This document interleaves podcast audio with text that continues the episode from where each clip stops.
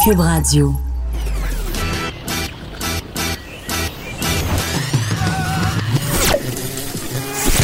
Pour elle, il n'y a jamais de mauvaise question. De 13 à 15. Les effronter. Avec Geneviève Peterson.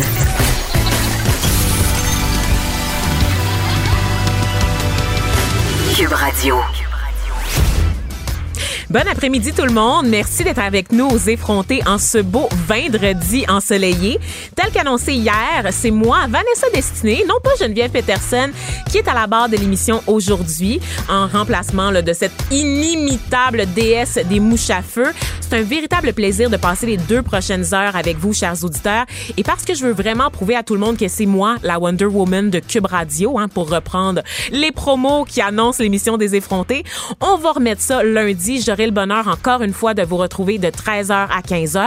Aujourd'hui, donc, on va se concentrer sur ce qu'on fait aujourd'hui. On va parler de santé mentale, d'abus de drogue et d'alcool durant la saison des festivals, de produits dérivés du cannabis. On va aussi parler avec l'humoriste Thomas Levac, notre effronté du jour, des lourdeaux qui nous font un peu chier avec leur carnet de voyage trop garni et plus encore. Mais avant de continuer, je vais vous rappeler que vous pouvez nous texter ou nous appeler en tout temps au 1877 827 2346. C'est le 1877 827 pardon 2346. Si vous avez des questions, des opinions, des commentaires ou des idées de sujets, n'hésitez pas. Vous pouvez aussi nous écrire sur la page Facebook des effrontés ou sur celle de Cube Radio. Vous êtes pas game de, me challenger sur internet. Allez-y, allez-y, on va vous on veut vous entendre, on vous entend pas assez souvent. Euh, et sans plus tarder, on va faire un bref tour d'horizon des actus de la journée. Pour ce faire, je ne suis pas seule que Nenny. J'ai à, me- à mes côtés un de mes humains préférés, l'inclassable Michael Détrempe, chef de marque pour Porte-Monnaie, marque qui parle de finances personnelles aux jeunes et aux moins jeunes. Michael, que j'appelle affectueusement euh, le François Lambert des pauvres. Comment ça va, capitaine? Euh, Ça va super bien. Wow, je passe de ton humain préféré à François Lambert des pauvres. Oui, Toujours mais- agréable. Mais c'est parce que c'est une Euh, étiquette d'amour, en fait, parce que j'adore François Lambert. Je le trouve excessivement divertissant. Ah ben merci. C'est juste que ton compte de banque est pas assez garni pour le déclasser.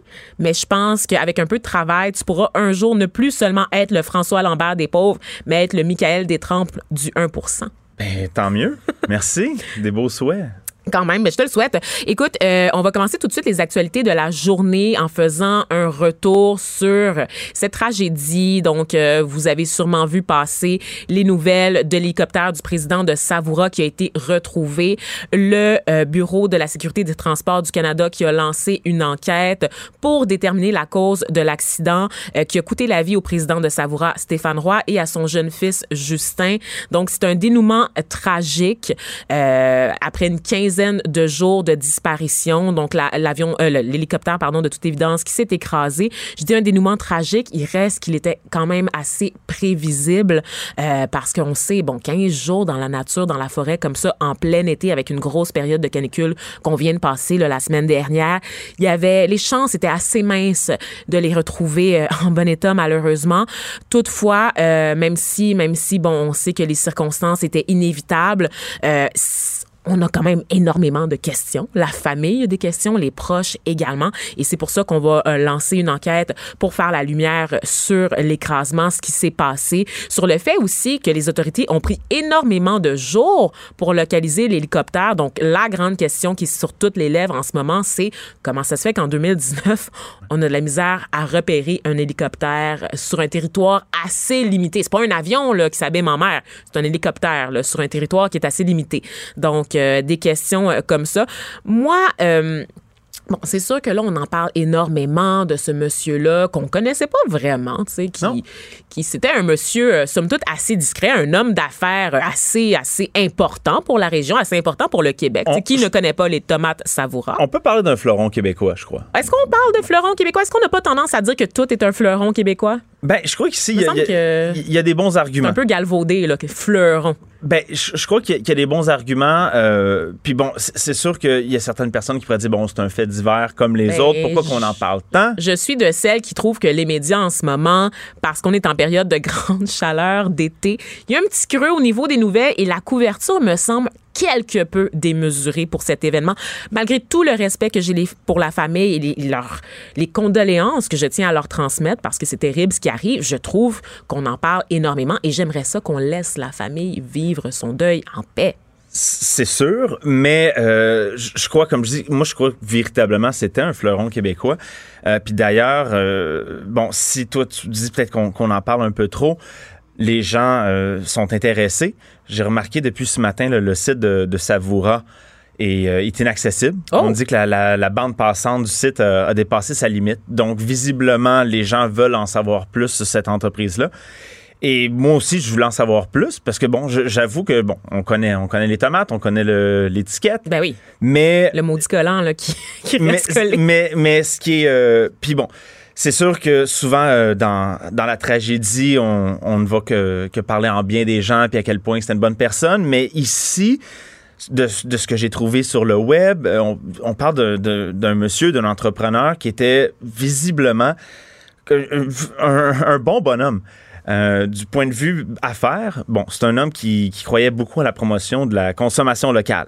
Donc, euh, j'ai vu des entrevues là, où il parlait justement de pourquoi le Québec continue d'importer du Mexique, de l'Amérique du Sud, du sud des États-Unis, quand, euh, selon lui, il serait possible de, disons, d'être autosuffisant, peut-être pas entièrement, mais beaucoup plus.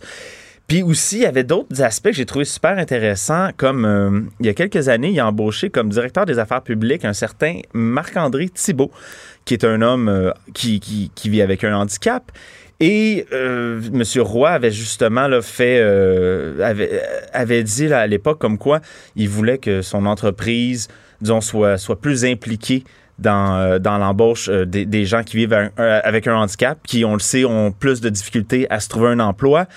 Et il y a même quelque chose que, qui, je sais, va, te faire plaisir. Monsieur, Monsieur Roy avait aussi mentionné comme quoi l'embauche des gens des, euh, communautés, des communautés culturelles était une grande richesse pour lui. On a perdu un grand homme. Euh, il me disait, il disait là, il y, a, je crois, il y a deux, trois ans, comme quoi il y avait déjà six euh, employés dans, dans son entreprise située à Sainte-Sophie qui étaient issus des, des communautés culturelles et il comptait doubler ce montant-là euh, ce nombre de, gens-là euh, au sein de son, entreprise. Donc, je me dis, bon, ben, c'est un gars qui, faisait la promotion de, comme je dis, d'une consommation locale. Et responsable. Et responsable. Et aussi qui, fait la promotion de l'embauche euh, des gens qui vivent avec un handicap ou des gens qui sont issus des communautés culturelles. Donc, euh, je pense qu'on peut parler d'un d'un engagement. Ben oui, c'est ça, d'un engagement euh, social très très fort. Et euh, c'est c'est peut-être ce qui explique pourquoi les gens semblent aussi éprouvés par sa mort, parce que les témoignages se multiplient dans sa région notamment. Là, c'est pas juste la famille ou l'entourage, mais vraiment des gens de la région qui disent à quel point cet homme-là était apprécié. Donc, il faisait beaucoup de gros investissements dans la mhm. région pour pour grand, agrandir ses opérations, toujours avec souvent avec une notion euh, éco-énergétique et tout ça. Donc, je crois qu'on a peut-être perdu un, ben, un, grand bonhomme. Ben, c'est dommage, justement, qu'il ait accédé à la notoriété pour son décès. Ça aurait été intéressant de connaître quelqu'un comme ça avant ces circonstances tragiques, avant cet événement euh, funeste. Donc, vraiment, euh, je, je, je, suis désolée, encore une fois, je transmets mes plus sincères sympathies à la famille de Monsieur Roy. Euh, J'espère qu'ils trouveront des réponses à leurs questions. J'espère aussi que ces réponses permettront d'éviter une tragédie, un tel drame dans les années à venir. Donc, il y a certainement quelque chose à faire au niveau du contrôle aérien et aussi au niveau de l'efficacité des recherches sur le terrain. On passe à un autre dossier très brûlant, euh, Michael. Je sais pas si tu as vu passer sur les réseaux sociaux toujours. C'est quasiment ça, hein, notre source d'information maintenant. J'ai aucun, j'ai même pas honte de le dire parce que souvent même les, les, médias, les grands médias vont reprendre des trucs qui sont viraux sur les réseaux sociaux. Euh, il y a deux situation qui nous inquiète au niveau de l'islamophobie en ce moment euh, au Québec, euh, plutôt xénophobie et islamophobie. Donc, il y a eu cette vidéo d'abord de ce monsieur algérien, euh, de ce monsieur, ce chauffeur de taxi qui a été agressé dans le quartier Saint-Roch à Québec. Il a mis une vidéo sur YouTube où il explique qu'il a été agressé au couteau par quelqu'un qui l'a sommé de retourner dans son pays. Et quelques jours plus tard, à Montréal, cette fois, une femme algérienne qui n'était pas voilée, on le précise, parce que bon, c'est elle fait partie quand même, elle fait partie de- des personnes qui ont été ciblées en raison de leur origine ethnique. Mais elle avait l'audace de parler en arabe. Voilà, c'est ce qui s'est passé, ce qui, c'est ce qui Hey. aurait déclenché l'agression à son égard. Donc, un homme qui s'en est pris à cette femme après qu'elle ait échangé quelques mots en arabe avec son enfant de trois ans. La scène a été filmée par une autre femme qui se trouvait dans le secteur. On peut entendre l'homme dire des choses absolument immondes euh, à la femme et à l'enfant. Donc, se mettre vraiment à la hauteur de l'enfant pour lui dire des mots tels que salope, tels que fourré, tels que enfant de salope. Je trouve ça aberrant. Ce qui est, ce qui est d'autant plus aberrant, euh, si, si ça peut être encore plus aberrant, c'est que euh, souvent, quand, quand on voit ce genre d'acte-là, je, je me souviens, il y avait une vidéo qui circulait il y a quelques années, d'une espèce de, de vieux bonhomme euh, un peu échevelé qui avait visiblement des problèmes de, de santé mentale qui envoyait, euh, bon, qui, qui utilisait le, le N-word, comme on dit, là, pour... euh, Le mot nègre. Oui, ben, Que moi, ben, je peux ben, dire. vas-y, Voilà, on va le dire. Nègre, nègre, nègre, nègre. je- J'attendais le, le- le relais depuis tantôt. Vous pourrez Donc, jamais faire ça, vous les blancs. Nègre, nègre, nègre, nègre, nègre. Mais comme je dis, et là, on, on pouvait peut-être expliquer, bon, ben, c'est un, c'est un vieux fou. Mais là, cet homme-là, euh, celui-là qui, qui invective la, la- la jeune mère et, et sa fille, il a l'air d'un gars normal. Hmm. C'est- ça qui, qui- qui, à, à ma foi, fait un peu peur. C'est de dire, attends, c'est le- l'espèce de, de racisme, mais je veux dire, violent puis direct comme ça. parce que- Décomplexé. Décomplexé. Mais tu sais, pas, pas le, le- le racisme de salon que, quand, quand personne écoute, mais là, c'est vraiment un racisme.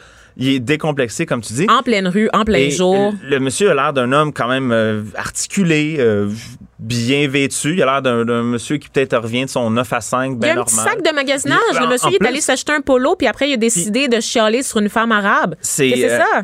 C'est, c'est, c'est ça qui est, qui est inquiétant. Euh, j'espère que ces choses-là euh, vont demeurer des cas isolés qui vont, qui vont partir avec le temps où il y a Et pourtant, les crimes haineux sont en hausse partout au pays, euh, Michael. Donc, j'ai envie de te dire que ça ne restera pas un crime isolé, du moins si on se fie à la recherche et aux statistiques. Ouais. Moi, ce qui me préoccupe dans ce dossier, c'est que euh, il y a des politiciens qui se sont levés pour condamner euh, la, la sortie de ce monsieur, cette attaque contre une femme, euh, contre une femme arabe.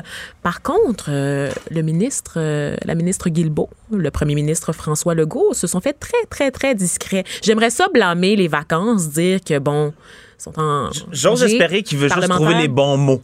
Oui, parce qu'on se rappelle que François Legault a réagi au décès de Patrick Bigra, ce policier euh, de la SQ qui s'est malheureusement enlevé la vie il y a quelques jours de ça. On se rappelle que c'est l'homme qui était le premier intervenant sur la scène de crime dans l'affaire Guy Turcotte.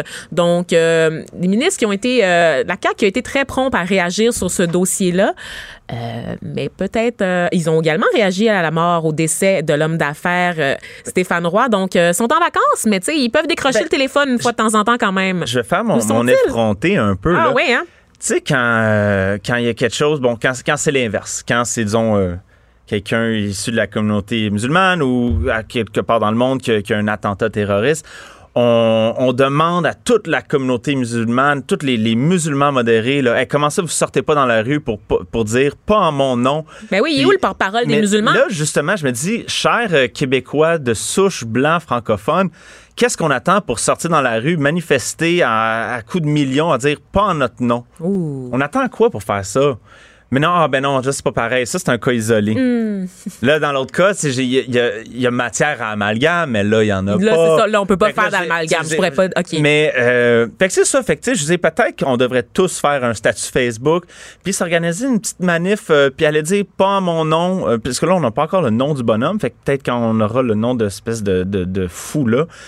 Qui a, qui a insulté. Puis, je veux dire, c'est tout en même temps. C'est de la, du racisme, misogynie, Du puis c'est tout. c'est le bouquet complet. C'est une vidange. On peut Euh, parler d'une vidange, un déchet ambulant. Oui. Oui, je vais aller là. Je vais aller là, Michael Détrempe. Pour- Toujours un plaisir de te parler. Donc, ça a été bref. Mais, mais pour ceux qui n'en peuvent plus, qui ne peuvent plus se passer de ta voix mouille, soivée, de tes opinions très tranchées à la radio, tu seras de retour avec nous un peu plus tard dans l'émission pour nous faire ton habituelle chronique de pour porte-monnaie.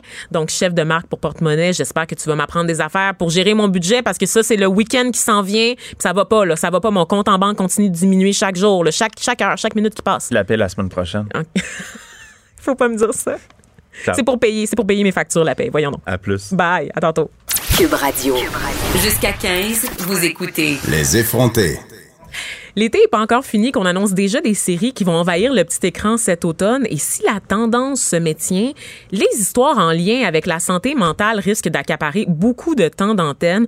On annonce au moins trois séries qui vont explorer ce thème-là, euh, dont une qui va être réalisée par Marie-Lou Wolfe sur le club Illico intitulée Mon fils. Dans cette série euh, qui met en vedette Élise Guilbeault, on va aborder la question de la schizophrénie notamment. Est-ce qu'on est finalement en voie de faire tomber tous les tabous associés aux problèmes qui secouent parfois notre coco? Ben, on en parle avec Joël Pouliot. Pouliot ou Pouliot? Pouliot. Pouliot, parfait. Responsable des communications pour le, mouvement le mouvement Santé mentale Québec. Bonjour Joël. Bonjour. Ça va bien? Oui, ça va bien. Merci d'être avec nous aujourd'hui. Donc, qu'est-ce que tu penses de ça, toi? Je euh, t'ai vu passer ces annonces concernant les séries de l'automne. Mais d'abord, en fait, je vais te demander ce que tu penses de ça, mais je vais d'abord te demander qu'est-ce que c'est le mouvement Santé mentale Québec, pour ceux qui savent pas. Oui, absolument. Ben, nous, on fait beaucoup de prévention et promotion en santé mentale. Donc, on essaie aussi de changer le vocabulaire au niveau de la santé mentale. Donc, la santé mentale, on se lève avec et on se couche avec. Elle nous suit toute la journée. Et c'est pas juste une maladie, c'est pas juste un diagnostic. T'en as une, j'en ai une. Moi, j'ai un diagnostic, t'en as peut-être pas. Puis, ça veut pas dire que ta santé mentale va bien, même si tu n'as pas de diagnostic. Ça peut vouloir dire aussi que j'ai un diagnostic, mais ma santé mentale va très bien. Mm-hmm. On n'a jamais autant euh, parlé de santé mentale, euh, je pense, dans l'espace public. On le voit avec des campagnes très populaires, année après année. Et là, je veux pas la nommer, mais j'aurais pas le choix parce que c'est celle que tout le monde connaît. Belle pour la cause, notamment, même si on sait que Belle est pas nécessairement le meilleur employeur lorsqu'il est question de gérer la question de la santé mentale. travail à faire. Au sein de ses propres en hein? même temps, je me dis tout le temps, nous, on travaille avec eux, euh, puis on se dit toujours, bon, tu sais, des fois, il faut aller avec euh, le diable puis travailler avec pour l'échanger. Je dis pas que Belle, c'est le diable, au contraire. Je dis surtout que. en, en fait, dire que le diable a acheté V. je vais changer de sujet. Non, non. Euh, non c'est plus de dire si quelqu'un travaille mal ou que les employés sont mal gérés, mais c'est correct que les employés en parlent. Puis en fait, au mouvement, on fait beaucoup ça. On va, on va dans les entreprises, dans les organismes, puis on, on, parle de santé mentale au travail parce qu'on s'entend qu'on passe beaucoup de temps au travail. Puis la mhm. plupart des gens font des burn-out. Et malheureusement, le burn-out est une expression un peu cool pour dire j'ai trop travaillé puis je fais une dépression majeure. Ah ouais, tu penses? C'est comme ça que tu décrirais le, burn-out? Et que, est-ce que tu as déjà entendu parler de l'expression bore-out aussi? Absolument, qui est une autre ben oui, affaire? Euh, dans le fond, tu travailles dans une tâche un peu euh, inutile ou qui te, te bore out. Donc, tu trouves ça complètement plate puis tu n'as aucune motivation pour travailler. Puis nous, notre campagne cette année, c'est avec le thème Découvrir, c'est voir autrement. Puis on essaie d'encourager les gens de dire, ben découvre tes nouvelles forces, découvre qu'est-ce que tu préfères au travail qui t'allume peut-être plus. Parle-en à ton boss. Mm-hmm. Euh, ouais. C'est ça. Et là, moi, je parlais de la campagne Belle pour la cause parce que ça fait en sorte qu'on parle de santé mentale vraiment beaucoup, mais à un seul moment dans l'année. Oui, exactement. Puis nous, on, ben, c'est ça, on travaille avec Belle, on travaille avec d'autres organismes, puis euh, on travaille sur les médias sociaux beaucoup pour dire c'est une conversation à l'année, à tous les jours. Euh, c'est super parce que comme tu dis, ça commence là, à pogner dans les ben médias. Oui, ça, Commence, il, y a, y, a, plus en plus de personnes euh, connues qui en parlent aussi euh, sans être gênées nécessairement. Euh, donc ça, c'est vraiment super. On a tellement de travail à faire, mais en même temps, il faut que ça commence à quelque part. Je mhm. pense que là, on est sur une belle envolée. Ben c'est ça, du côté des fictions, en quoi c'est important d'avoir des histoires comme ça qui sont incarnées par des, des comédiens qui arrivent comme ça dans nos écrans au quotidien, qu'on peut suivre, des personnes à qui on peut s'attacher? Pourquoi c'est important? Ben je pense que l'émission de Marie-Lou Wolfe, ça, ça, va parler de schizophrénie, comme tu dis. Puis, euh, ben moi, j'en connais des gens qui souffrent de schizophrénie et qui sont incroyablement super. Et qui malheureusement, ben, leur entourage, des fois, a peur d'eux. Parce que, bon, ils ont, quand ils ont des, des, moments de paranoïa, ils deviennent un petit peu violents. Parce que, mais c'est pas tout le monde non plus hmm. qui devient violent. Il y en a d'autres qui, qui s'enferment chez eux, qui parlent à personne. C'est encore méconnu parce qu'on parle de dépression, on parle de burn-out, mais on parle pas vraiment de schizophrénie. On parle pas, on parle pas des, des, choses plus sérieuses. Qui font peur, comme tu dis. Mettons, la bipolarité, la schizophrénie, ça fait peur. Et c'est correct que ça fasse peur parce que même les médecins, elles, savent pas assez euh, de choses pour vraiment régler ça. Donc, c'est très méconnu, même en médecine. Donc, c'est sûr que ça fait peur. Sauf que, tu sais, je regarde, mettons, mon ami qui souffre de schizophrénie, bien, il est rendu prof en art-thérapie parce que c'est l'art-thérapie qui l'a aidé à aller mieux. Euh, moi, je souffre de bipolarité. Ben, quand je vois ça à la télé, il y a bien des fois où ça me fait capoter tellement c'est mal montré. Ah oui, c'est ça. Mais quels sont les pièges, justement, dans lesquels tu trouves que les scénaristes tombent souvent quand il est question de santé mentale? Euh, c'est pas glam être malade. C'est, c'est pas drôle, c'est pas cool, c'est pas. euh, t'es pas un génie Kanye West. Quand, quand, tu sais, souvent, on m'a comparé à Kanye West pour, Ah elle, ouais, ben voyons donc. pour, pour me faire sentir mieux. En me disant, tu sais, mais tu être un génie, tu dois être artistique. Là, je suis comme, C'est ouais, ça, dans tes périodes de rush, t'as comme la création, puis Absolument, là, tu sais, j'aimerais puis- quasiment être malade comme toi. Puis, tu sais, un mur avec euh, plein d'idées collées dessus avec des post-it, j'en ai fait, mais en même temps, ça fait zéro sens ce que j'écris là. là, fait là, je vais bien, je vais mieux, puis je regarde ça aujourd'hui, puis moi, je suis en train d'écrire une web série en ce moment sur Ah. la santé mentale, mais je vois ça un peu comme de l'humour noir parce que ça peut être très drôle aussi. C'est l'humour, moi, qui m'a fait sortir de, de mes dépressions, en fait. c'est justement ma prochaine question parce que là, je regarde les séries qu'on annonce. Bon, il y a celle de Marie-Lou Wolfe sur le Club Illico. Il y a celle également euh, qui va être une série sur laquelle on lève les tabous, pilotée euh, à Z par Jean-François Mercier. Et il y en a une autre qui va être sur le- le- l'extra de tout.tv, euh, donc une série qui va mettre en vedette Claude Legault, qui va être le directeur d'une institution euh, psychiatrique. Ça a l'air d'être lourd. Ça a l'air d'être tellement, tellement lourd. Puis sachant à quel point notre notre cinéma, notre télé, est souvent morne, je me dis, y a-t-il une façon de parler de santé mentale sans que ça soit vraiment lourd pour tout le monde?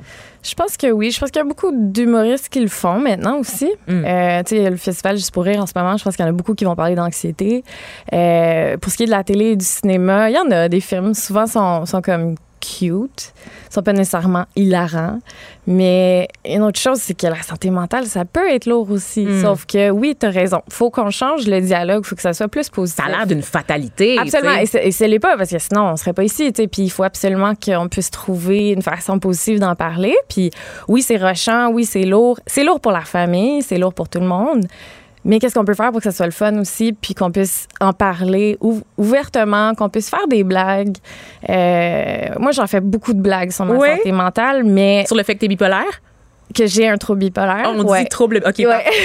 c'est On correct. sait plus. Ah, Sérieusement, j'allais dire. Mais c'est correct. Je veux pas dire on peut plus rien dire, mais pour vrai, des fois, on n'est Ouais. pas très à l'aise, on sait pas quelle terminologie utiliser sans vexer la personne à qui on parle. Y a Et ça- des ressources? pour Ouais, ça? ben ça me vexe pas parce que ça arrive tout le temps. Mais moi, je le dis des fois, je suis bipolaire, puis je, me, je me corrige en disant j'ai un trouble parce que c'est pas moi, tu sais.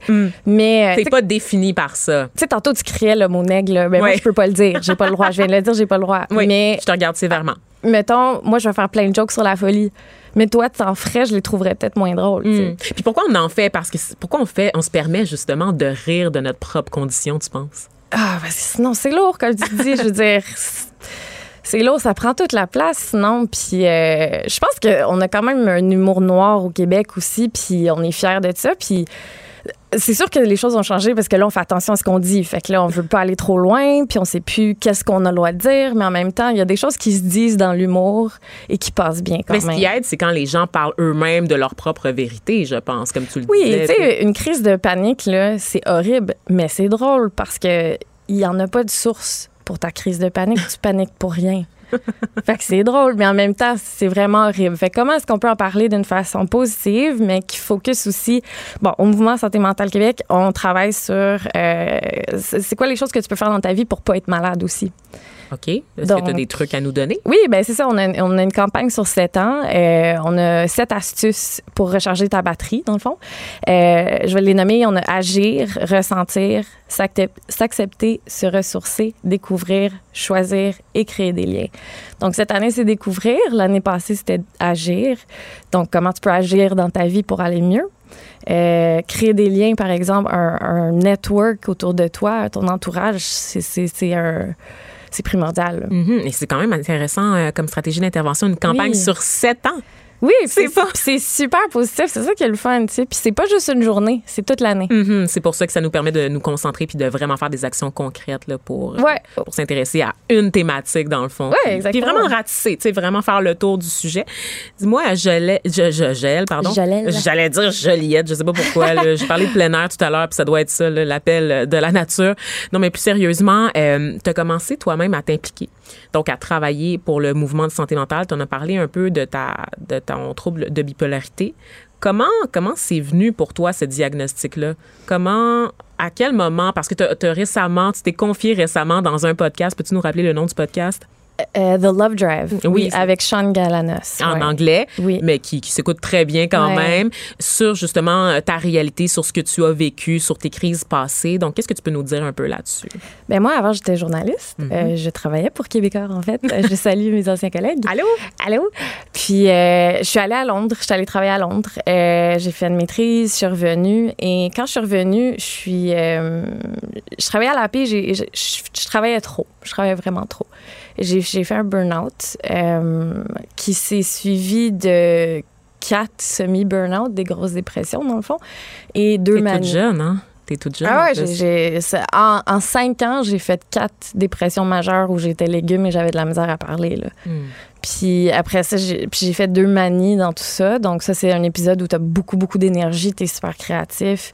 Tu fais pas beaucoup de sens dans ce que tu dis non plus. Tu te fais des amis avec n'importe qui. Euh, mais ça a été au détriment de ma carrière pendant longtemps parce que je retournais dans une salle de nouvelles, je crashais, euh, je faisais quelque chose de très public.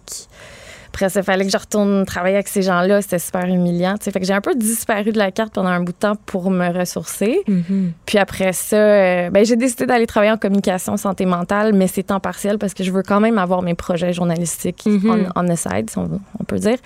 Euh, donc, c'est ça. Puis pendant longtemps, on m'a dit pourquoi t'en parles pas, pourquoi tu passes pas à la radio, pourquoi, pourquoi t'écris pas là-dessus?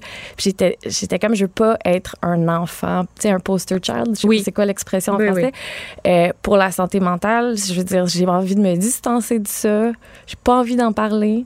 Puis finalement, regarde, je suis ici aujourd'hui. Puis je me dis, j'aurais aimé ça, moi, l'entendre cette émission-là de radio quand j'allais pas bien. Puis il y avait personne qui en parlait de façon aussi réaliste et crue. Et... Parce que tout le monde en parle en disant, je l'ai eu. Mais Personne n'explique en quoi ça consiste. encore. Oui, c'est ça. là, puis ça te suit toute ta vie, puis c'est du travail être malade, c'est très lourd. Puis je veux dire, moi je travaille moins maintenant, puis c'est correct. Mais je fais des projets qui m'allument, puis je trouve que j'aide beaucoup les gens dans ce que je fais, puis ça, ça m'apporte du meaning à ce que j'ai vécu. Mhm. Absolument. Puis rapidement, en terminant, euh, étant donné que vous vous concentrez sur la santé mentale, je pouvais pas m'empêcher de revenir avec toi sur ce qui s'est passé là avec euh, Patrick Bigra, ce policier euh, de l'ASQ qui s'est récemment enlevé la vie. J'ai vu passer un excellent titre de texte pardon de Patrick Lagacé dans lequel il rappelle que lorsqu'il est question du suicide, il n'y a pas juste une cause. Parce que euh, nous, en tant que médias, puis tu es bien placé pour le comprendre parce Ouais. que tu as été journaliste, c'est un scénario parfait pour nous que cet homme-là soit arrivé sur le site d'une tragédie, puis que ça l'ait bouleversé au point de s'enlever la vie, tu sais, qu'il ne pensait qu'à ça. Mais dans les faits, tout ce qui est relié à la santé mentale, c'est beaucoup plus complexe qu'une seule raison. Et puis, je pense que ça, on a tendance à l'oublier, non? Oui, parce que quand, quand quelqu'un te demande pourquoi tu fais une dépression, il n'y en a pas une raison. Je veux dire, des fois, c'est ton cerveau qui a décidé de déconnecter, mais il y a d'autres personnes où c'est une accumulation de petits traumatismes depuis l'enfance. Puis lui, quand il a vu euh, les enfants de Guy Turcotte, c'était peut-être la cerise sur le Sunday, c'était peut-être sa relation avec sa femme, c'était peut-être sa relation avec lui-même. Tu sais, c'est... Il y en a tellement de raisons. Puis c'est tellement facile, justement, de dire c'est pour ça. Et Guy Turcotte a fait une troisième victime. Oui. Mais voyons donc, tu Mhm. Je pense que, comme tu dis, c'est pas noir ou blanc. là. Puis euh, malheureusement, quand on fait ça, ben c'est irresponsable parce que on n'aide pas les gens qui souffrent, en fait. Parce que ce que ça fait sentir aux gens qui souffrent, c'est de dire, ben tu dois avoir une seule raison pour ta dépression. Et c'est pas comme ça que ça marche. Mm. Puis en terminant, comment on fait pour accompagner justement les gens qui souffrent? Pour, comment on fait pour être un allié ou un, un bon soutien pour quelqu'un qui, qui vit avec, euh, avec une difficulté dans sa santé mentale? Je ne sais pas comment mieux le dire, honnêtement. J'aimerais ça faire un shout-out à mes amis et ma famille qui m'ont soutenu dans des moments incroyables. Euh, puis aussi de dire, tu sais, il, il me textaient, ils me visitaient, ils m'appelaient, mais c'est aussi de dire, la personne ne va pas te répondre. La personne ne veut pas aller chercher de l'aide. Va pas dire, appelle-moi si ça va pas. Va donc vérifier si ton ami va bien. Mm. Si tu soupçonnes quelque chose, tu trouves qu'il est plus silencieux que d'habitude ou que si- même s'il sourit, là, ça, il peut aller très mal aussi. Donc, c'est de toujours, toujours être là et pas à son propre détriment non plus, tu sais. Il faut quand même se respecter. Oui, oui, tu deviens pas un psychologue, un psychiatre du Non, jour au lendemain. exactement, non mais aide-le peut-être à trouver un psychologue, puis amène-le à son rendez-vous, puis sois là pour euh, aller prendre un petit café avec après. Merci pour ces bons conseils, Joël Pouliot. Merci pour ton intervention également. Je le rappelle, tu es responsable des communications pour le mouvement Santé mentale Québec. Et de ce que je comprends, tu vas être devant ton écran à l'automne pour suivre toutes ces séries qui promettent de démystifier et de détabouiser la santé mentale. Merci.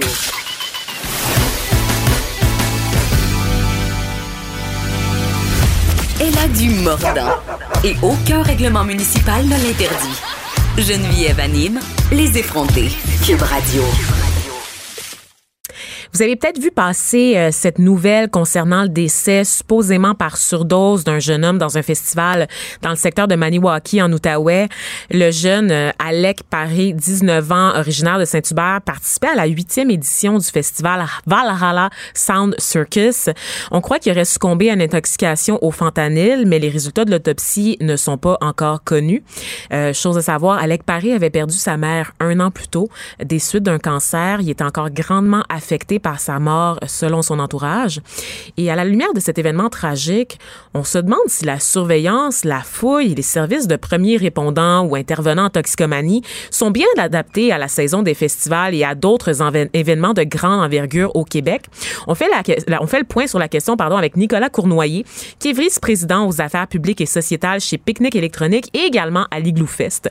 Nicolas Cournoyer, bonjour. Bien, bonjour. Ça va bien? Ça va très bien, vous? Oui, oui, merci. Merci d'être avec nous aujourd'hui. Donc, je ne sais pas si vous avez vu passer là, euh, cette nouvelle concernant le décès de ce jeune homme, Alec Paris. Euh, oui, effectivement, malgré le fait que je sois de retour de vacances depuis deux jours. Oui, oui, mais, euh, oui, j'ai vu passer cette, cette triste nouvelle. C'est, c'est quand même assez incroyable. Moi, quand je regarde ça, je me dis, hé là là, et là là, il y a peut-être eu quelque chose. Comment ça se fait que ce jeune-là a pu rentrer sur un site de festival avec du fentanyl comme ça dans ses poches? C'est, ben, en fait, il y a eu des lacunes quelque part. Ben, je vous dirais que sûrement que, en fait, je connais pas les, installations. Mm-hmm. La présomption d'abord, c'est euh, non. Euh, écoutez, les gens qui consomment le fentanyl de façon directe, euh, je veux dire, c'est pas dans les événements qu'ils vont consommer c'est, cette, cette, cette, cette drogue-là. C'est tout avec la crise des opiacés euh, mhm. qui secoue le pays au complet. Dans l'Ouest canadien, c'est beaucoup plus criant, même en Ontario euh, par rapport au Québec, mais on est on est quand même sous haute surveillance depuis deux ans. donc, c'est pas c'est pas une drogue tant récréative. si tel est le cas, parce qu'évidemment, on ne sait pas, l'autopsie n'a pas été euh, n'a pas été complétée. Mm-hmm. Euh, c'est ça. Fait donc, est-ce que c'est le fentanyl? Est-ce que c'est pas ça? Euh, souvent, c'est plus des, des c'est des gens qui, par la bande, vont être intoxiqués au fentanyl, mais c'est pas la drogue de prédilection. Je pense pas que en événementiel, c'est pas c'est pas le genre de, de, drogue que les gens consomment. Alors en événementiel, justement, quelles sont les drogues les plus populaires? Est-ce que tous les jeunes sont encore sur la MDMA puis la coke comme dans mon jeune temps? Ben, euh, En fait, euh, malgré les époques, euh, évidemment, on n'éliminera jamais la drogue, euh, quels que soient les, festivals, que ce soit en musique électronique, en musique rock ou, euh, peu importe. Je veux dire, on n'empêchera jamais les gens de consommer. Euh, la, l'incidence ou la consommation zéro, ça n'existe pas et c'est même reconnu par les corps policiers. Ça, ça la première des choses. Deuxième des choses, en événementiel, oui, il y a peut-être des fois des gens, il y a plusieurs facteurs qui vont amener les gens à avoir certaines problématiques et avoir besoin du secours d'équipe médicale ou d'ambulance ou d'autres trucs. Mais la plupart du temps, c'est un mix de facteurs qui va amener à une surdose.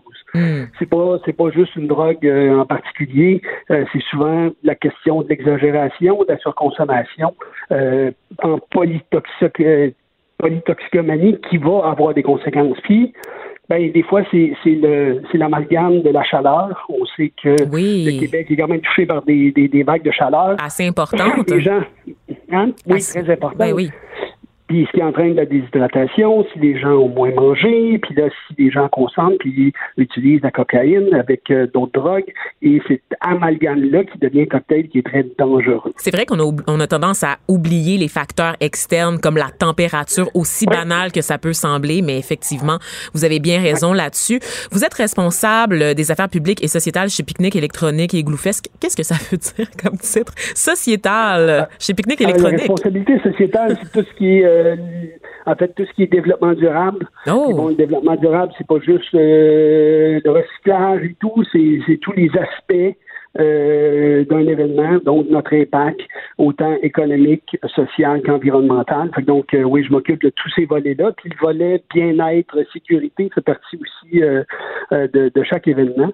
Et vous posez la question, qu'est-ce que les événements font pour, pour se prémunir de ça? Oui, qu'est-ce que les vôtres font?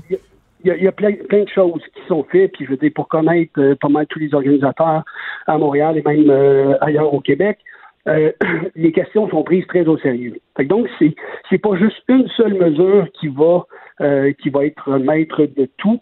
c'est vraiment plusieurs choses. Évidemment, il y a la, tout le côté fouille, le côté un peu plus répressif, un peu euh, coercitif pour que les, les gens ne consomment pas de drogue. Fait qu'il y a des fouilles qui sont très poussées. Euh, selon ce que j'ai entendu euh, au festival ce week-end, les, fouilles sont très poussées, mais on s'entend, des fois, c'est des quantités infimes, puis il y a moyen pour n'importe qui de simuler ça dans un sac ou dans ses vêtements ou ailleurs. Fait ça, c'est le premier élément. Mais ce qui va, ce qui est surtout important, c'est tout le travail qu'on fait par la suite. Mm-hmm. Euh, nous, chez nous, la, portion éducation, prévention, sensibilisation est super importante. Et ça l'est aussi dans les, autres, dans les autres festivals. Parce que, comme je vous disais, le risque zéro n'existe pas. Fait que ce, travail-là, surtout pour nous, pique-nique l'été, c'est un événement qui est récurrent. donc, on a une base de, de, de, de festivaliers qui reviennent d'une semaine à l'autre. Donc, le travail doit se faire de, de concert avec ces gens-là. Mm-hmm on a un bout de responsabilité, puis euh, comme je vous dis, nous, on le prend.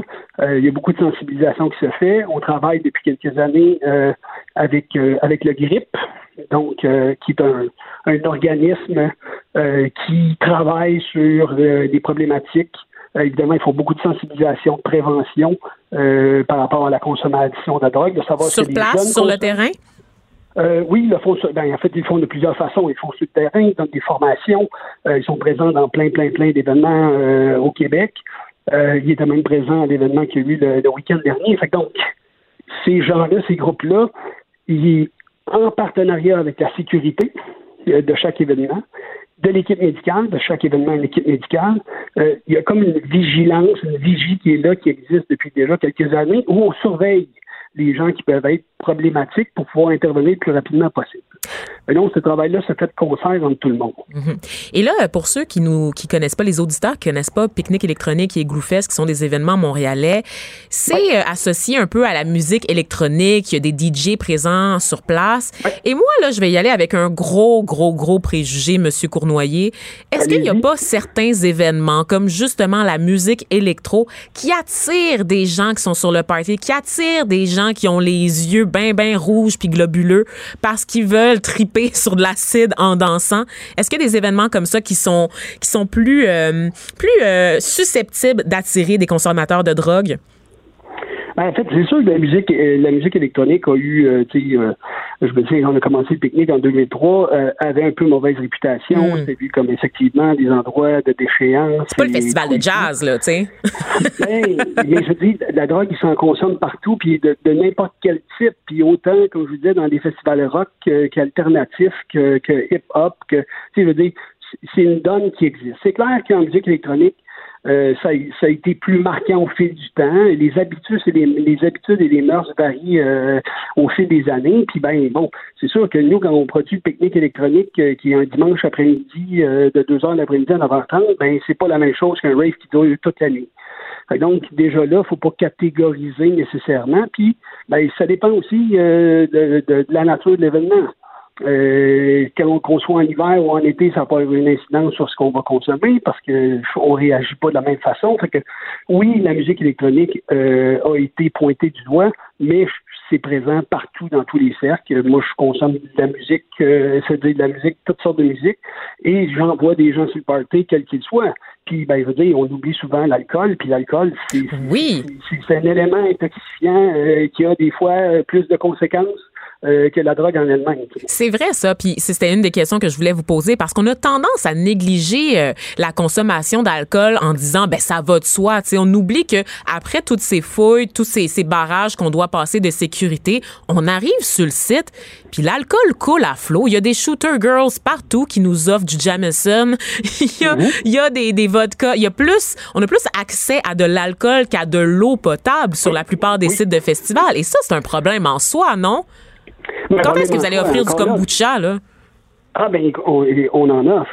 Tous les événements ont ces, trucs-là. C'est vrai que bon, euh, quand on va voir un concert euh, puis qu'on est esprit à la fête, puis c'est une soirée, une belle soirée d'été, ça se peut qu'on consomme plus de bière ou de, des cocktails. Euh, mais je veux dire, oui. On peut pas s'étonner après qu'il y a des accidents. Ben, écoute, là, dans la gestion des événements, c'est la gestion des risques c'est là, c'est là que je vous dis que c'est un amalgame de plein de mesures qui sont prises. On intervient, tu sais, je veux dire, chez nous puis dans plein d'autres événements. Euh, s'il y a quelqu'un qui, qui a un taux d'alcoolémie euh, trop élevé, ben je veux dire, on lui sert plus d'alcool, on lui donne une bouteille d'eau. Donc, euh, je veux dire, ça fait partie de la responsabilité de l'organisateur. Ça, c'est un aspect qu'on fait. Comme je vous dis, on fait de l'éducation, on fait de l'intervention. Quand il y a des gens qui ont des comportements, tu sais, depuis quelques années, on a un endroit qui s'appelle l'Escale, qui est là pour éviter que les gens se fassent intimider, euh, qu'ils soient, euh, qu'il y, ait des gestes déplacés. Fait que tu sais, on est dans un mode où on intervient sur le terrain le plus possible pour que les gens soient en sécurité, puis aient une bonne expérience. Puis ça, évidemment, c'est tous les événements qui, fonctionnent comme ça. L'événement malheureux qui s'est passé le week-end dernier euh, à l'autre festival, ça peut arriver dans mon festival, ça peut arriver à Oshiaga, ça peut arriver n'importe où. la gestion du risque zéro n'existe pas, mais on minimise les risques, on prend tout, tout, tout, tout, tous les moyens possibles pour essayer de minimiser. C'est pour ça qu'il y a des équipes médicales ont été affiliées avec euh, sur certains événements, il y, a des, il y, a même des ambulanciers qui sont là. Nous, dans nos événements, il y a des médecins sur place pour pouvoir intervenir le plus vite possible s'il y a quelqu'un qui, euh, qui, a une problématique quelconque, que ce soit la drogue ou que ce soit une autre, une autre chose. Mm. donc, on est, on est vraiment tous conscients. Puis je pense s'il y a quelque chose, une fierté qu'on peut se targuer euh, au Québec. Oui, parce que vous êtes. C'est le niveau de sécurité puis d'intervention oui, puis c'est intéressant que vous souligniez ça, M. Cournoyer, parce qu'on sait que vous avez de plus en plus des, euh, des activités à l'international avec votre groupe. Donc, vous avez vu ce qui se fait ailleurs et vous considérez qu'au Québec, quand même, on est un chef de file en matière de sécurité dans l'événementiel? Ah, Êtes-vous prêt à dire ça? Oui, clairement. Ah, ouais. Je veux dire, tout est fait de concert. Tu sais, je veux dire, dans, quand il y a des problématiques au niveau de la sécurité publique, mais je veux dire, nous, on est en lien soit avec les pompiers, soit avec l'urgence santé, soit avec les policiers. Et euh, il y a, il y a euh, quelques années, avec les, attentats qu'il y a eu à travers le monde, ben, je veux dire, nous, on, est, on instaure des procédures avec les policiers. On va dire, bon, OK, mais il faut réagir de telle façon, il faut mettre tel installé, tel truc, tel, prendre telle mesure. Il n'y a rien qui est pris à la légère. Surtout si on tombe dans les événements qui sont, qui prennent, qui sont de moyenne et de grande ampleur. Fait que tout le monde, tout ce, monde-là est concerté. Et puis même dans l'histoire de la crise du fentanyl, euh, je me souviens, il y a deux étés, il y a des mesures qui ont été prises. Il y a eu beaucoup de fouilles plus serrées qui ont fait, été faites dans plein d'événements pour que les gens comprennent, hey, vous savez pas nécessairement ce que vous allez consommer. donc, si, pensez-y à deux fois. Soyez vigilant, oui.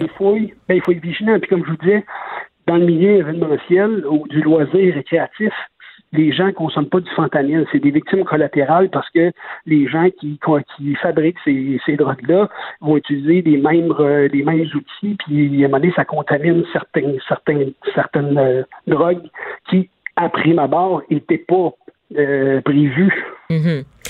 Une intervention fort éclairante, euh, Monsieur Nicolas Cournoyer. Vous êtes vice-président plutôt aux affaires publiques et aux affaires sociétales chez Picnic électronique et Igloofest. Merci d'avoir pris le temps de nous parler aujourd'hui.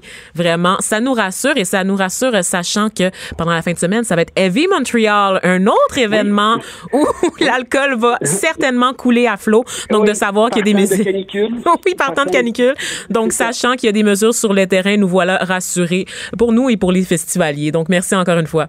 Bonne journée. Ça me fait plaisir. Bon week-end. De 13 à 15. Les effrontés. Un 120 minutes de radio bien effronté. On est avec l'humoriste Thomas Levac qui s'est permis un petit commentaire sur Heavy Montreal juste avant qu'on rentre mes amis, mes amis métalleux disent que le le line-up est vraiment vraiment ordinaire. C'est vrai? Mais, Qu'est-ce que tu sais que j'ai été à Heavy Montreal l'année passée, euh, Thomas? Je ne savais pas. Oui, on m'a envoyé. Je vais, je vais vous dire à quel point mes boss chez Québécois sont des trolls. Ils savent que je suis une nunuche, ok, qui écoute encore des vieilles chansons de J Lo de 2003.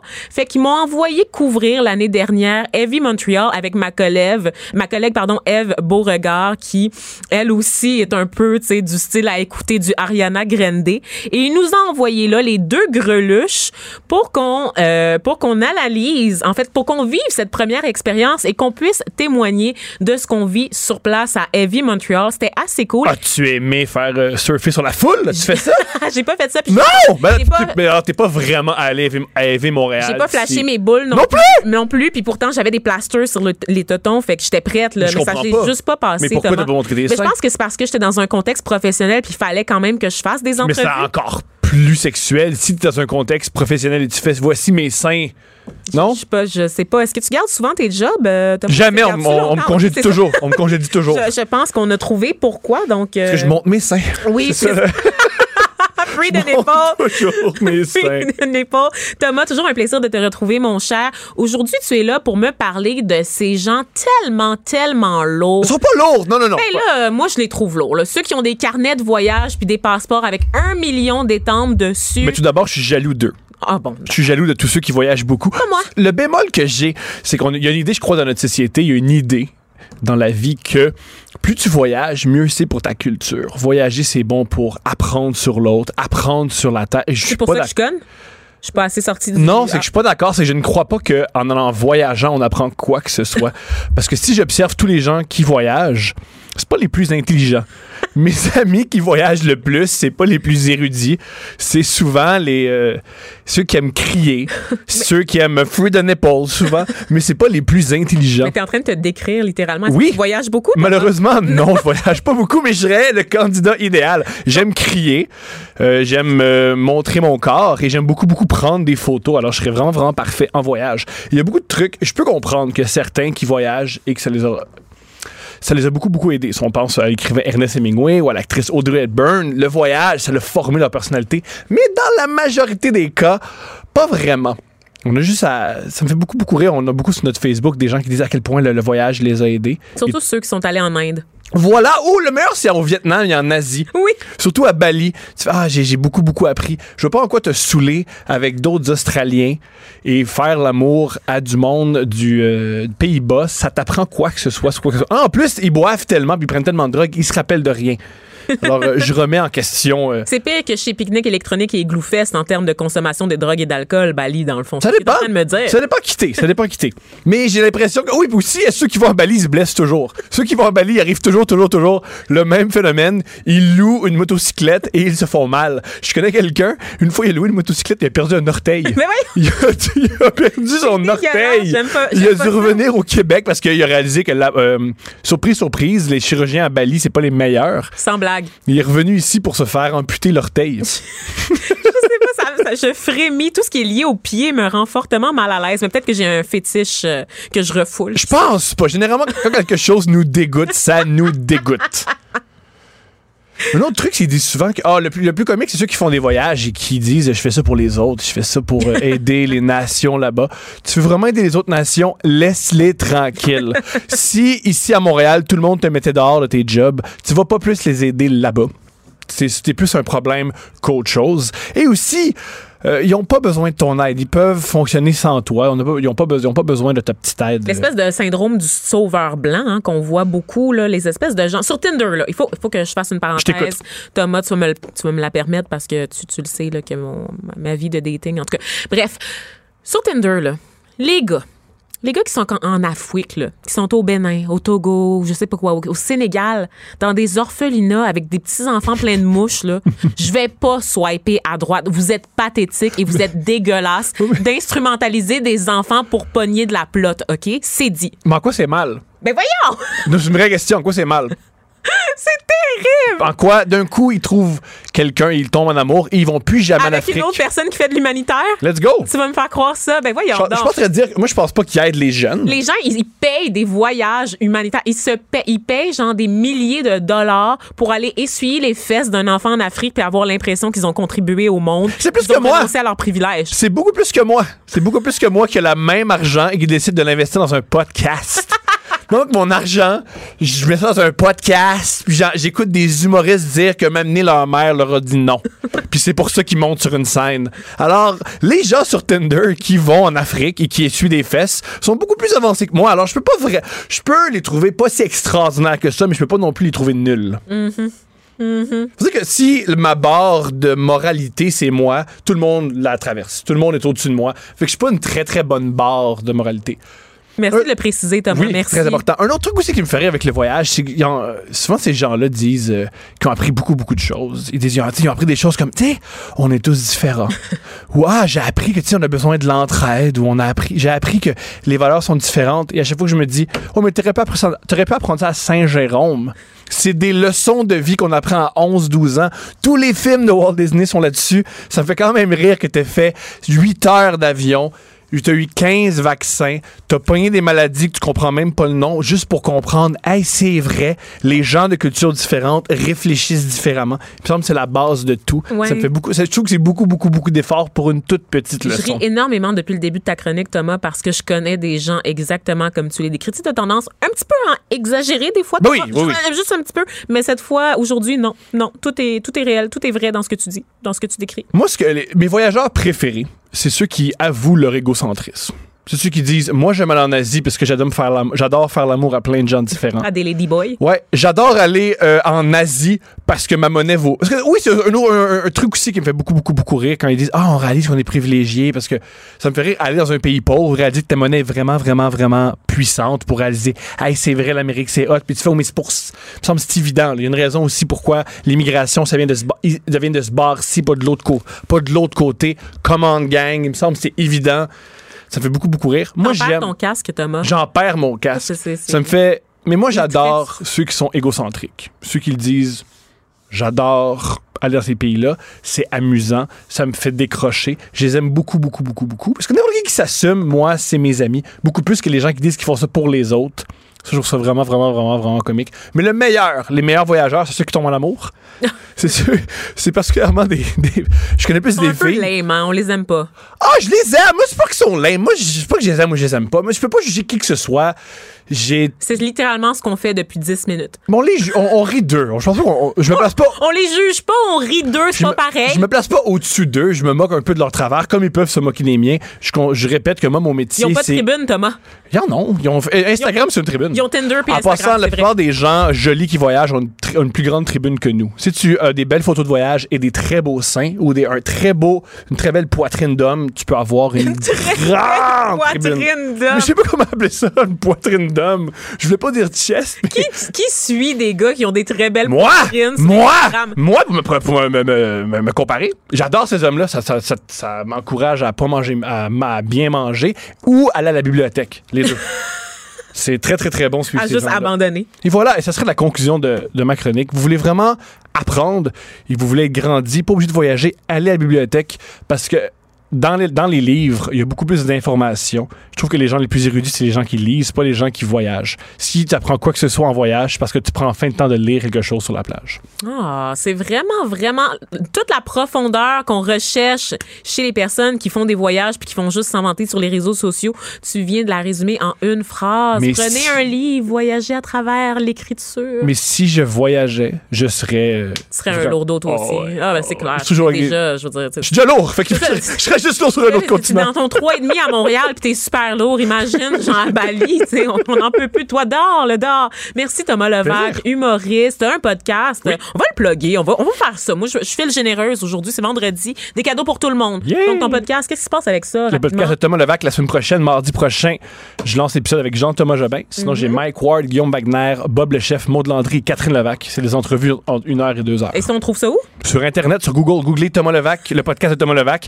Il est sur Spotify. C'est un peu BS Il est sur... présentation. Mais tant mieux. Ah oui. Tout le monde passe par Google. Je- je- je- ça m'a toujours fait rire les gens qui mettent un site. Mais va sur Google, tape le podcast de Thomas Levac, tu vas le trouver. Et si tu n'es pas capable d'utiliser Google, écoute pas mon podcast, ça va te taper ses nerfs. Exactement, t'es pas, fait, pas prêt pour ça. Non. Merci beaucoup, Thomas Levac. Geneviève Peterson, la seule effrontée qui sait se faire aimer. Jusqu'à 15, vous écoutez Les effrontés. Les Québécois qui espèrent se procurer des chocolats, des jujubes et autres friandises, littéralement tout ce que je mange durant l'été, euh, au cannabis euh, après leur légalisation au pays, donc au Canada, pourront pas en trouver sur les tablettes parce que le gouvernement provincial, ce casseur de party, a décidé d'interdire la vente. Et là, moi, je capote. Le gouvernement du Québec, le gouvernement caquiste, euh, juge que les mesures prévues par Ottawa pour encadrer la légalisation là, euh, des, des produits comestibles au cannabis sont insuffisantes et ils ont dévoilé donc des règles plus strictes euh, que ce que le gouvernement canadien prévoit imposer pour contrôler euh, la disponibilité de ces produits sur le territoire québécois. Et moi, ça me fait un peu capoter le gouvernement. Et oui, je suis allée là pour dire à quel point le gouvernement s'ingère dans des décisions qui sont prises au fédéral, à quel point c'est plus difficile d'avoir accès à la marijuana maintenant qu'elle est légale que depuis qu'elle est euh, que quand elle était illégale? Donc pour en parler, je reçois euh, mon collègue, un de mes préférés, un autre de mes humains préférés, Ah. Nicolas de Rosa, producteur de contenu pour Tabloïd, aussi responsable du podcast Le Bon Plan, Yes. qui on reçoit régulièrement à l'émission pour parler euh, soit de trucs de geek, de l'extrême droite ou de weed. Donc, euh, ça dit euh, ce que ça dit sur la personnalité de Nicolas. La description Bonjour. de ma vie. Allô? Bonjour bon Nicolas. Ouais. Merci, merci d'être avec nous aujourd'hui. Dis-moi, qu'est-ce que tu penses de ces règlements-là de Québec? On voit que c'est dénoncé partout. L'industrie dit que c'est catastrophique, que c'est la pire décision que le gouvernement du Québec pouvait prendre en matière, euh, ben, en matière de mesures hein, pour encadrer Ouais. la disponibilité des produits de, comestibles de cannabis. Qu'est-ce que tu penses de tout ça, toi? Ben, je pense que c'est drôle à dire, mais c'est cohérent avec le reste, que, le, le reste de ce que Québec fait jusqu'à maintenant dans le dossier du cannabis, dans le sens que, tu sais, c'est- cohérent avec ce que Carman dit par rapport à la prévention pour les jeunes, le etc. ministre délégué à la santé Lionel Lionel Carman, qui voilà. euh, s'est vraiment donné pour mission hein, de diaboliser vraiment la, la consommation de ça. cannabis. On se rappelle son insistance pour euh, l'interdire chez les moins de 25 ans notamment, dossier qui a finalement été écarté pour le moment, mais Jesus Christ! C'est ça, ils veulent, vrai, ils veulent vraiment, vraiment pas le banaliser. Fait que c'est ça qu'ils sont en train de faire, ils sont vraiment pas en train de le banaliser. Mais en même temps, tu sais, moi, déjà, à la base, on s'en est déjà parlé euh, plusieurs fois. Là, je trouve que la réglementation des edibles était un peu. Je, je trouvais ça insuffisant, mais en termes de liberté, là, je veux dire, on parle d'un dosage maximal de 10 mg au fédéral. Ça, c'est très bas. Ben, très bas. C'est assez élevé Quoi, pour c'est un quelqu'un. jujube, littéralement? Ben, le, le maximum pour un emballage selon la réglementation, selon la réglementation fédérale, c'était 10 mg de THC. Donc, Ah. pour quelqu'un qui n'est pas habitué au cannabis, c'est peut-être un peu fort. Mais pour un habitué, là, il y, a- il y a du monde qui prennent un 30, 40, 50 mg pour vraiment sentir un bon effet. Fait que déjà, le fait qu'il fallait acheter 4 ou 5 emballages de cannabis euh, comestibles pour pouvoir être gelé, je trouvais ça un peu absurde. Mais là, en plus, on n'a pas accès à ça au Québec. Puis en plus, sur le marché noir, ben, c'est pas très difficile d'aller sur Internet et de trouver, je sais pas, des cubes de chocolat qui ont 1000 mg dedans, etc. Fait que Au niveau, oui, parce que l'argument soulevé par Québec Ouais. pour interdire la vente de produits comestibles sur le territoire, c'est de dire, écoutez, on a peur que les enfants ils tombent là-dessus. puis qu'il y ait des intoxications, puis qu'on se retrouve avec des enfants à l'urgence qui auraient mangé des bonbons de cannabis parce qu'ils pensaient que c'était des bonbons réguliers. Ben, on va-tu interdire la vente des médicaments? Ouais, Parce que littéralement, toutes les pilules sont multicolores. c'est sûr que je comp- tu sais, je comprends qu'un enfant va peut-être manger un jujube qu'il va trouver puis c'est vrai c'est vrai que Non, c'est aux parents de les cacher. ben c'est ça c'est c'est sûr que la responsabilité revient aux parents puis en même temps euh, on s'entend que les enfants ont accès à de l'alcool s'ils veulent les accès ont- les enfants ont accès aux pilules s'ils veulent qu'ils peuvent trouver puis en même temps, ils vont autoriser le cannabis euh, en, en breuvage, les breuvages de cannabis. Fait que c'est un peu incohérent même à ce niveau-là. Ça, ce sera pas banni. Ah, donc, attends, ça, j'avais pas vu ça passer, Nicolas, tu me l'apprends. Donc, les boissons au cannabis vont Mhm. être permises. Ouais. Mais qu'est-ce ça doit goûter la chiasse, pareil? C'est drôle, mais je prépare, euh, je prépare euh, un petit article là-dessus euh, au moment où on se parle. Puis l'industrie, en fait, euh, l'industrie est en train d'assurer qu'ils vont goûter bon. OK. Euh, Je peux pas imaginer que ça soit possible. Ben, euh, honnêtement, il y a des compagnies comme euh, Molson, Oh! Corona qui ont investi des milliards, des dizaines de milliards de dollars là, pour ça. Fait que je pense pas que ces compagnies-là vont se permettre de, de- de sortir des produits qui ne goûtent pas bon. Là. Mais c'est vrai que ceux qui existent aux États-Unis actuellement, euh, de, selon ce que j'ai compris, euh, goûtent pas très bon.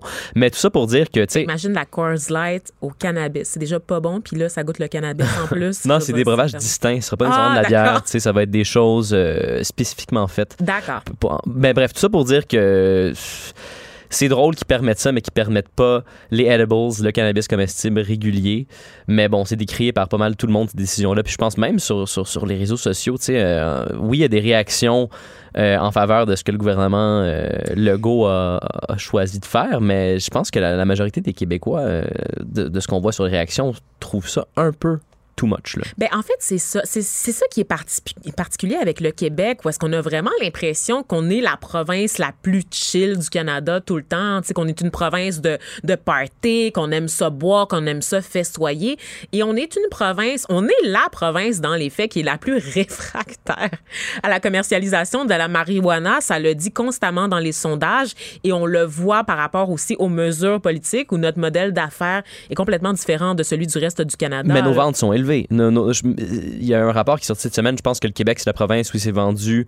euh, c'est la deuxième province, en fait, en termes de vente de cannabis illégal. La première étant laquelle, sais-tu? Je L'Ontario? suis pas certain. Ou- Je pense que c'est l'Alberta parce qu'on s'entend qu'en Colombie-Britannique, par exemple, il y a beaucoup de cannabis qui se vend, mais c'est beaucoup de cannabis euh, illégal parce que, bon, les dispensaires euh, illégaux vont bien là-bas. là. Mhm. Mais tu sais, c'est- c'est le, le monde fume du weed ici, là, on va pas se le cacher. Le monde le font en général. Puis si tu vas à la SQDC, oui, il y a beaucoup de touristes, mais il y a beaucoup de personnes plus âgées, des personnes qu'on penserait, ah bon, la base électorale euh, par exemple, sont généralement plus âgées, etc. Mais non, c'est je pense que tout le monde le fait, mais il y a, il y a une espèce de paternalisme euh, du provincial en ce moment euh, à cet effet-là. Puis il y a un paternalisme, mais il y a de l'autre côté, côté, et ça, on en parle souvent, toi et moi, Nicolas, le fait que quand on consomme des produits de la SQDC, il n'y a aucune indication sur la façon de les consommer. Tu sais, moi, j'ai acheté de l'huile de cannabis. Je, je le rappelle à ce micro, je ne suis pas une consommatrice de marijuana. J'ai jamais, j'en ai pris trois fois dans ma vie avant que ça soit légal au Québec. Puis deux fois sur trois, j'ai rien senti. Puis la troisième fois, j'ai bad trippé. Fait que pour moi, c'était pas mal fini, l'aventure de la marijuana. Et là, la SQDC avec ses produits. Donc oui, euh, les, les feuilles, mais également les vaporisateurs, l'huile, les pilules. Donc ça m'a donné le goût, sachant que c'était une source sûre d'essayer ces produits-là. Sauf que quand tu commandes, ben moi, euh, je je connais rien, là. Je suis une noob, là. Je connais rien dans l'utilisation de la marijuana. Quelle quantité prendre pour ressentir un buzz? Que- C'est quoi la différence entre THC, CBD? Je savais pas ça au début. Ben, ça. Et il y a rien qui est expliqué. Donc, d'une part, on dit aux gens, on veut protéger, on veut éviter les dérives, on veut éviter les surdoses ou de développer la dépendance. Et de l'autre côté, on ne donne aucune information sur la manière sécuritaire de consommer ces produits-là. Qui aurait idée de vendre des médicaments sans mettre une posologie en accompagnement? Ben, c'est exactement ce qu'on fait en ce moment avec la ça. marijuana. On fait Donc, pas de on prévention. c'est juste la prohibition, en fait, qui continue. Euh, si, si, si on regarde ce que c'est, il n'y a pas beaucoup de prévention en tant que telle qui se fait. Il y a juste des pubs un peu absurdes. Il n'y a pas beaucoup d'instructions claires dans les produits qu'on achète. Les, les, les, Même euh, le site. C'est Même sur le site, c'est ah, rien. sur le site, il n'y a rien qui, qui est expliqué. Puis en fait, si, si vous faites un tour sur, sur les sites des autres provinces, il me semble que c'est le site de l'Ontario. C'est super bien expliqué. Ont des guides pour comment prendre de l'huile, etc. Euh, tu sais, c'est quoi les, les, les, les dosages suggérés. Alors qu'à la SQDC, tu sais, moi, je vais pas reprocher euh, aux conseillers leur travail, mais même là, les, les, conseils qu'on reçoit sont pas tout le temps les mêmes. Des fois, ils vont te suggérer de commencer à très, très, très faible dose. On dirait que, tu sais, il y, a- il y a rien qui est vraiment clair là-dedans. Fait que le monde consomme comme il consommait sur le marché noir. Puis, si on regarde même dans les discussions, qui encore une fois, je, je me référais aux réseaux sociaux, mais j'étais modérateur du groupe Cannabis 101 euh, du Journal de Montréal. Puis tu sais, euh, les, consommateurs, qu'est-ce qu'ils recherchent? Ils recherchent le plus haut pourcentage de THC, le buzz, le buzz, euh, ça, me gèle-tu la face? Je veux dire, on pourrait éduquer les gens sur des meilleures manières de consommer, mais non, tu sais, le monde reste dans les habitudes de consommation du marché noir, puis il n'y a rien qui est fait justement en termes d'éducation et de prévention. C'est- Mhm. C'est comme une continuation de la, prohibition finalement. Et là, euh, parle-moi un peu, euh, toi, tu appelles ça des edibles, ces produits comestibles de Ouais. cannabis. Parce que là, petite pogne, petit secret, les amis qui nous écoutent, apparemment que c'est possible d'en commander dans les autres provinces canadiennes et de le faire livrer au Québec. C'est ce que j'entends, c'est la rumeur qui court sur les réseaux sociaux. Euh, légalement, non. Ah. Euh, Je vais trouver une façon pareille, je vous en reparle. Mais tout d'un coup, tout d'un coup que, que Vanessa D trouverait une façon de mettre la main sur des produits euh, de cannabis qu'on peut Ah, consommer. ben, c'est pas difficile. Euh, la- Anna- la- Annabelle Blais, journaliste euh, au Journal de Montréal, il y a deux, trois ans, a fait un article là-dessus. Hyper facile d'acheter du cannabis euh, illégalement sur Internet. Comme je disais tout à l'heure, des, des, des cubes de chocolat avec 1000 mg, des gummies, des, n'importe quoi. Là, tout, tout ce que tu veux. Pas difficile à trouver sur Internet. Moins cher qu'à la SQDC. Livré à ta porte dans trois jours de l'Ouest canadien. Fait que non, légalement, c'est pas possible, mais illégalement, c'est très, très facile à faire. Là. Puis ça, ces sites-là, là, la spéculation euh, veut que c'est euh, le crime organisé qui, qui les gère. Ah bon, ben, Donc euh, voilà. C'est super, on n'a rien réglé dans le fond, c'est ce que tu es en train de me dire, Nicolas. Un peu. OK. Un peu. Et, Hmm. et- pour ceux qui seraient tentés quand même de- d'essayer de trouver des produits légalement ou illégalement, euh, pas que je cautionne ça, mais tout d'un coup, tout d'un coup que tu veux contourner la loi puis te trouver un fournisseur de produits comestibles juste pour essayer, c'est quoi qu'on retrouve? C'est-tu vraiment juste des bonbons? Euh, C'est-tu du THC ou du CBD on peut retrouver les deux? Parce que, par exemple, moi, on sait que le CBD, ça a des effets sur les crampes menstruelles, sur l'anxiété. Fait que moi, je me dis, si je peux faire une pierre deux coups en mangeant des bonbons, donc mon rush de sucre quand je suis dans ma semaine, tout en étant buzzé pour éviter d'avoir des crampes, ça se peut, ça se peut que je considère euh, de tomber dans le vice. Ça se peut, mais justement, le, le problème avec le marché noir, c'est qu'il y a beaucoup de CBD qui est vendu qui est juste, tu sais, rien, là. Il y a, il y a- Ah. y a beaucoup de fausses publicités pour le CBD, disons, dans- sur le marché noir.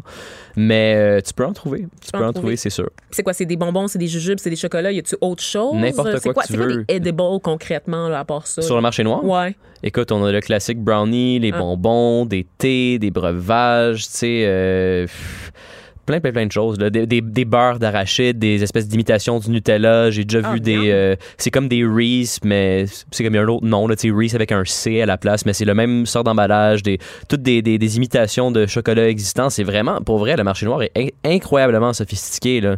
C'est, ça ça a rien à voir. Puis justement, tu parles du monde dans l'industrie. Un des reproches principaux qu'ils ont, c'est qu'ils disent si tu regardes les produits du marché noir et tu regardes les produits légaux, c'est difficile de savoir lequel est légal ou pas parce que le marché noir est tellement sophistiqué puis leurs emballages sont tellement bien faits que tu pourrais carrément retrouver ça sur des tablettes euh, dans un magasin, tu sais. Hmm. Mais c'est quand même, ça me, ça me jette à terre. Toi, là, Hmm. si, si c'était toi là, qui était aux co- aux commandes de la province, là, Eh. Nicolas de Rosa, là, dans un, futur très rapproché quand tu veux te lancer en politique, Hmm. là, euh, dans une circonscription italienne, évidemment, pour maximiser tes chances. Pour faire plaisir à Monsieur Diorio. Exactement. Dis-moi, Nicolas de Rosa, qu'est-ce que tu ferais? Qu'est-ce que le, le gouvernement du Québec devrait faire sur ce dossier-là? Eh c'est une grosse question, je sais. c'est une immense question. Je suis pas fine. Ben, je.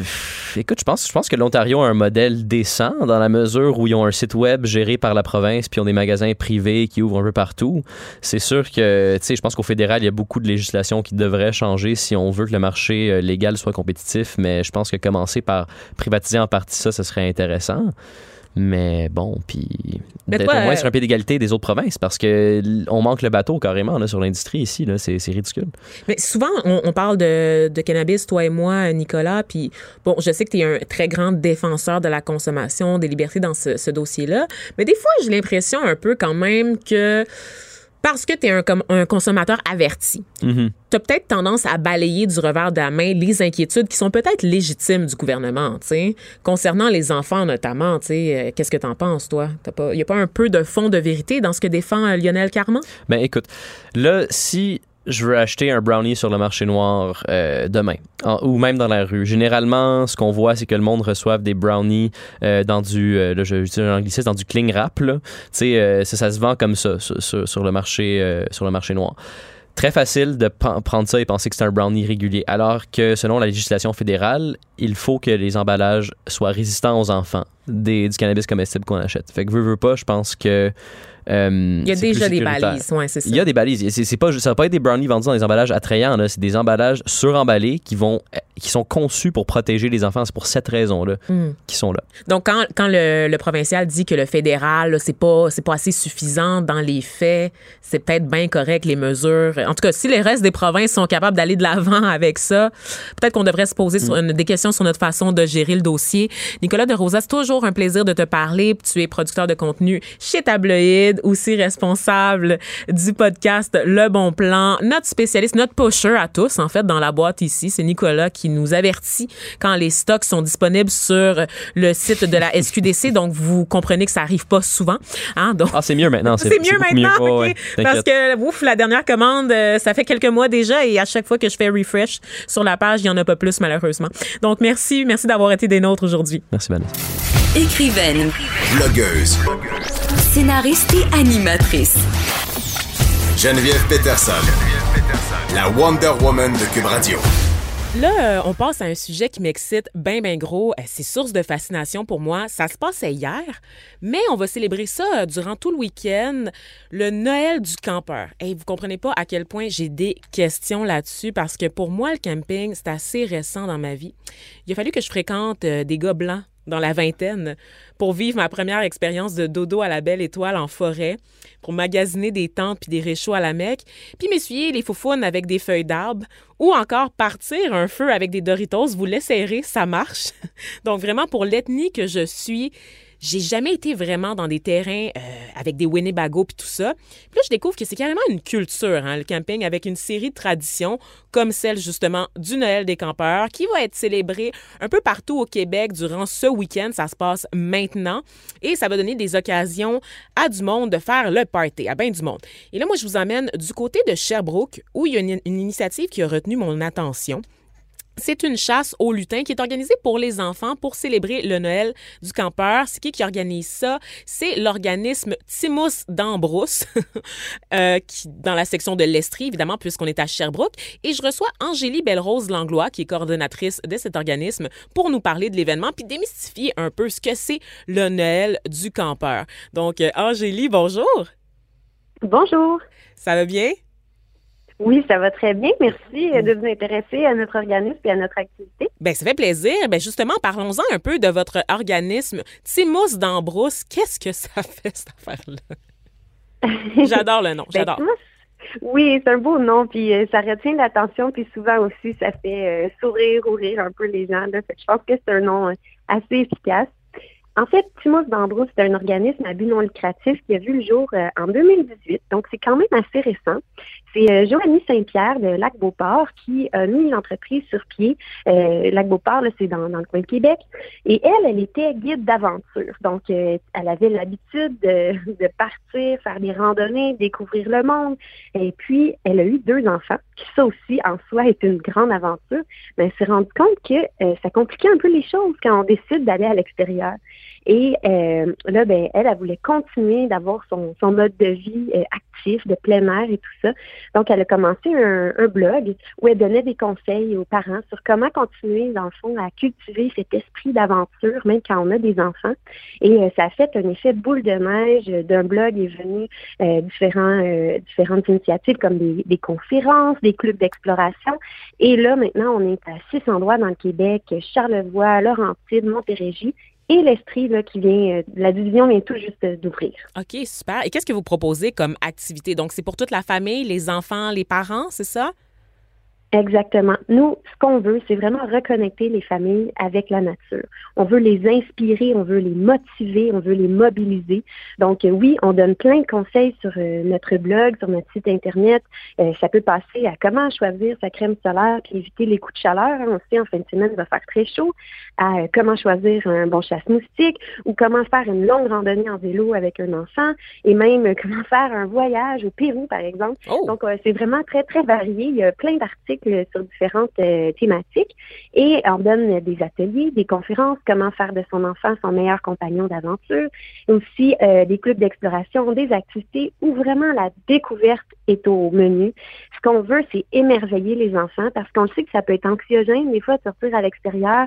Euh, comme parents aussi, on se sent des fois démunis. Ah, j'ai pas de connaissances, mais on se rend compte que euh, si on se fait confiance, oui, il y a des choses qu'on sait.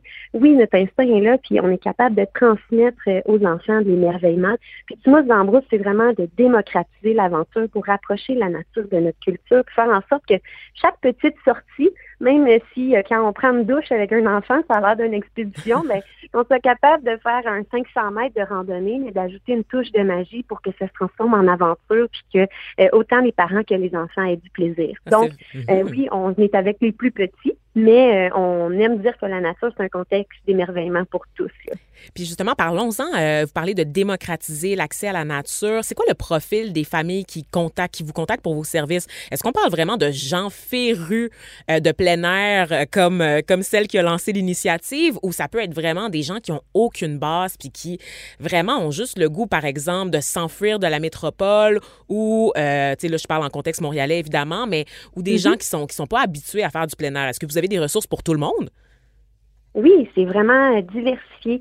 Donc oui, on a des gens qui sont euh, des fans du plein air, puis qui, qui sont habitués d'en faire, puis qui ont envie de se joindre à nous seulement pour que leurs enfants puissent voir d'autres enfants, puis avoir des activités euh, organisées. Mais on a aussi des familles qui des fois se disent, ben moi j'aimerais ça, faire découvrir la forêt à mon enfant, mais je ne sais pas par où commencer parce que j'en fais pas moi-même. Ben, comme moi, dans le fond, c'est pas tout le monde. C'est ça qui a ce bagage-là. Exact. Puis des fois, on se met de la pression comme parent. Ben en fait, je dirais, on a tendance à se mettre de la pression comme parent sur beaucoup de choses. Puis là, on se dit, ben moi, je peux l'amener en forêt, mais je connais rien. Mais là, Timos, ce qu'on veut, c'est vraiment valoriser les compétences parentales. Donc, euh, donner du savoir. On va s'intéresser aux oiseaux, on va s'intéresser aux plantes comestibles, aux plantes médicinales. On va aller à la chasse aux insectes. Ça peut être juste de trouver des salamandres en dessous de, des troncs d'arbres, mais souvent, on se rend compte que quand on était jeune, puis qu'on a joué dehors, on en a fait des découvertes, puis il y en a des choses qu'on sait. On n'a pas besoin d'une maîtrise en écologie pour amener son enfant à s'intéresser à ce qui l'entoure, puis prendre le temps d'observer, puis de s'émerveiller. Mhm.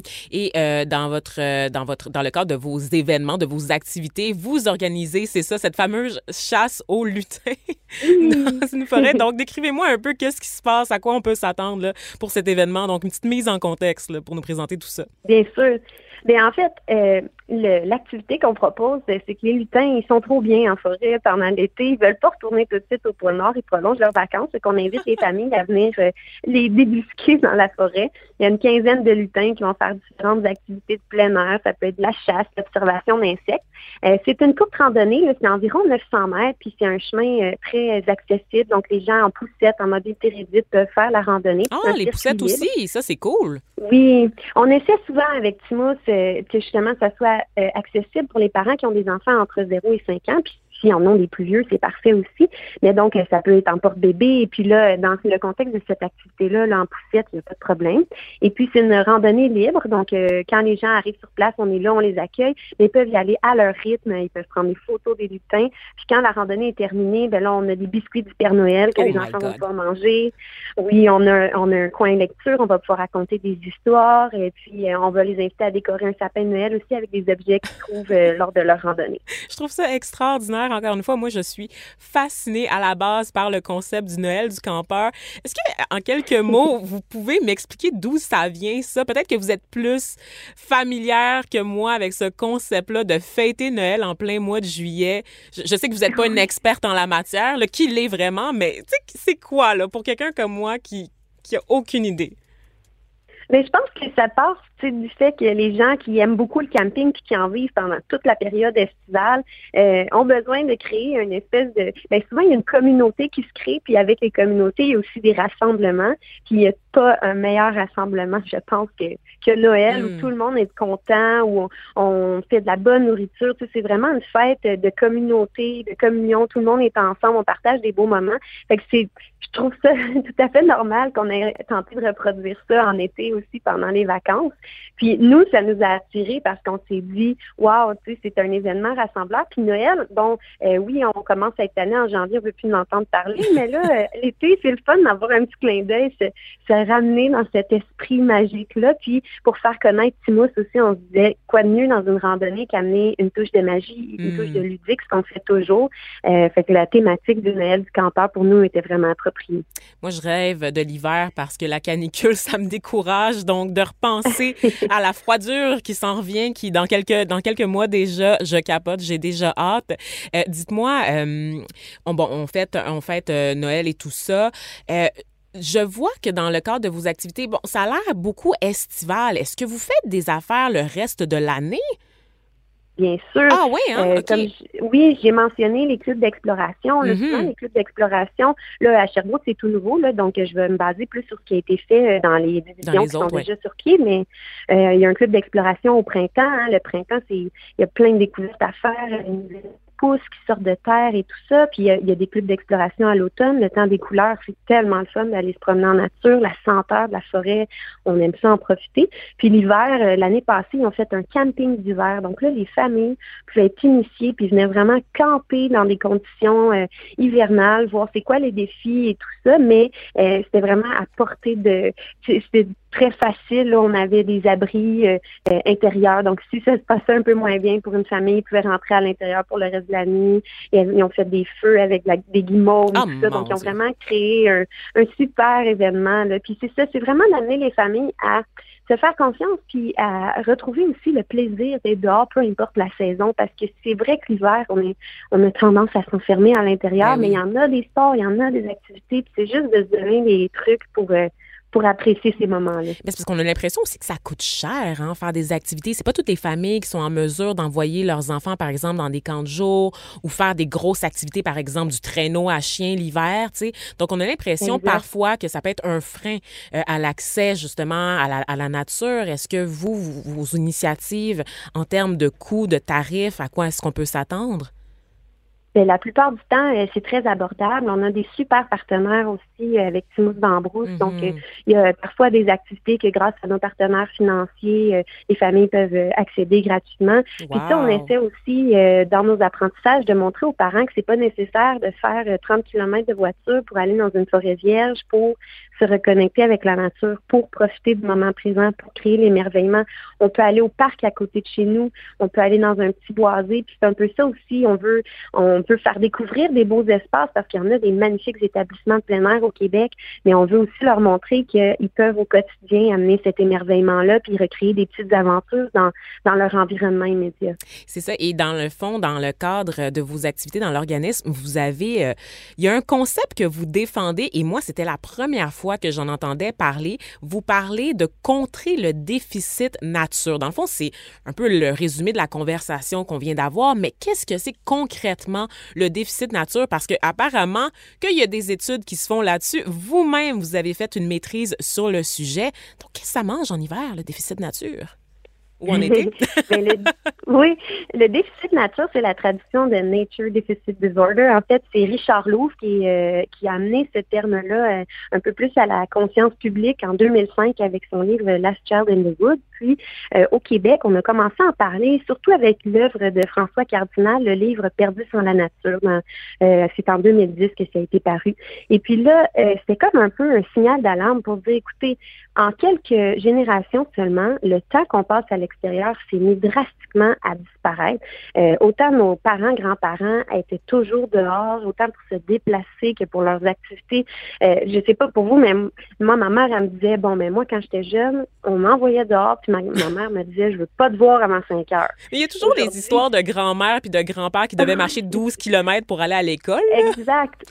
On charrie un peu quand ça a même. beaucoup changé là, si on pense à aujourd'hui euh, le trafic devant les écoles parce que tous les enfants euh, se font reconduire en voiture. Mhm. Puis, il y a eu un changement dans nos cultures. Puis bon, le changement, il y en a toujours eu, il va toujours en avoir. Est-ce que c'est un problème dans ce cas-ci? Oui. On s'est rendu compte que le fait de passer moins de temps en nature, le décrochage ou le déficit de nature, ça avait des impacts sur les, les finances publiques, sur l'environnement, sur la santé. Ben oui, Euh, la santé, être- évidemment, la sédentarité, hein? Ben oui, ben oui. Exactement, c'est lié euh, à l'obésité, c'est lié à l'hyperactivité. Euh, donc vraiment, il y a des impacts. Puis on, on a commencé à s'intéresser à ça. Puis là, il y a une foison d'études qui amènent euh, des nouvelles données et on, on démontre que l'inverse de se connecter avec la nature a des impacts mesurables sur l'hormone du stress, sur notre capacité de se concentrer, sur notre notre bonheur aussi. Les gens qui vont dehors, qui passent du temps en nature, ne serait-ce que 10 minutes par jour, se sentent plus heureux, se sentent ont, ont une meilleure vitalité, c'est mieux pour euh, l'activité physique. Donc, on a commencé à, à, à observer ce phénomène-là puis à se rendre compte à quel point c'est important. Et de plus en plus dans les écoles aussi, on a des professeurs, des directeurs qui, à bout de bras, vont amener des projets dans les écoles pour reconnecter les enfants, enseigner à l'extérieur. Moi, je trouve ça fascinant ce qui se fait euh, au Québec et ailleurs dans le monde. Là. Puis, euh, ben, Timos c'est justement une des choses qu'on veut ramener, mais on veut le ramener au sein des familles pour que les parents eux-mêmes se sentent aptes à, à refaire ce, ce changement-là dans leur culture. Ça donne le goût de vous entendre parler. Là, j'ai le goût de, de prendre mon permis de conduire, de me louer un char puis de partir en forêt immédiatement. Ça sera tout. C'est le, tout le temps qu'on avait. Merci énormément, Angélie Belle-Rose Langlois. Je rappelle, vous êtes coordonnatrice de Timous dans la brousse. Euh, Timous dans brousse, pardon, il n'y a pas de là, donc c'est vraiment euh, à bonne franquette. Timous, dans Dambrousse, brousse. Estrie. Division Estrie. Donc, merci encore une fois. Et pour les gens qui auraient des questions sur les activités de Timous dans Brousse, on peut visiter le site web. Pouvez-vous nous le rappeler rapidement? Oui, timousdambrousse.com. Voilà, on c'est très simple. notre calendrier. Merci beaucoup encore une fois. Bonne journée à vous et bonne fin de semaine. Bon Noël du campeur. Ho, ho, ho. Au plaisir. De 13 à 15, Les effrontés. deux heures où on relâche nos bonnes manières. Après tout, on est en vacances. Cube Radio.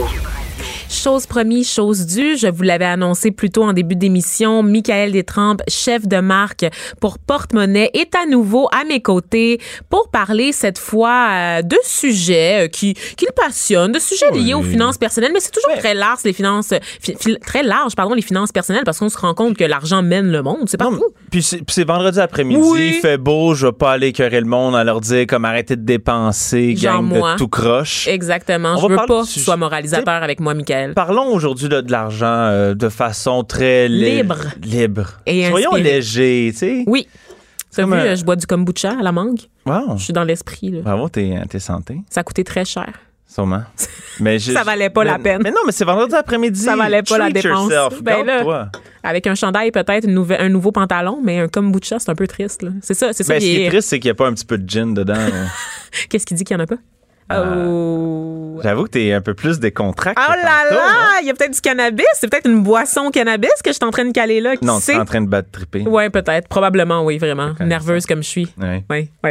Donc, tu me parles de quoi, euh, Michael? Surprends-moi. Ben, tu connais tout ça? Ben, tantôt, tu as parlé de backpacking, Backpacking. de, de voyage. De Oui, vo- mais j'ai parlé de, plein air avec notre invitée précédente, de- effectivement. De, vivre des, des expériences incroyables. En français, s'il vous plaît, jeunesse. donc la randonnée en sac à dos un peu partout. Ça. c'est ça. Mais back- backpacking, ce qu'on qu'on appelle, Le- ça, faire le tour du monde avec un gros sac acheté à la Mecque. Donc, est-ce que tu connais les, les beg packers? Ça me dit quelque chose. Ça me dit quelque chose. Beg du mot euh, mendier en anglais. Donc, euh, c'est c'est il y, y a un phénomène là, qui, qui existe depuis quelques temps, mais là, ça commence à être trop gros et il y a certains pays d'Asie du Sud-Est qui en ont plein leur casque.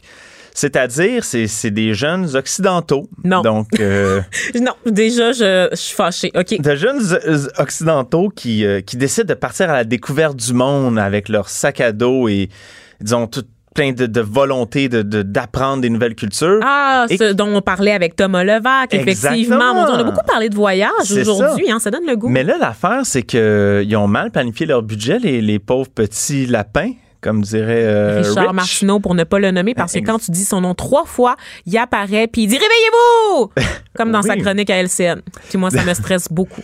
Donc, euh, donc c'est ça. Donc, il y a- il y, a un phénomène qui se passe en Asie du Sud-Est où il y a des jeunes occidentaux qui arrivent, euh, des touristes, et là, qui, au lieu de, de voyager normalement et jusqu'à, disons, fin des ressources et ensuite retourner chez papa, maman à Laval, ben, ils décident de... de À Saint-Lambert. à Saint-Lambert. Plus approprié, parce qu'à Laval, c'est pauvre un peu par, par secteur.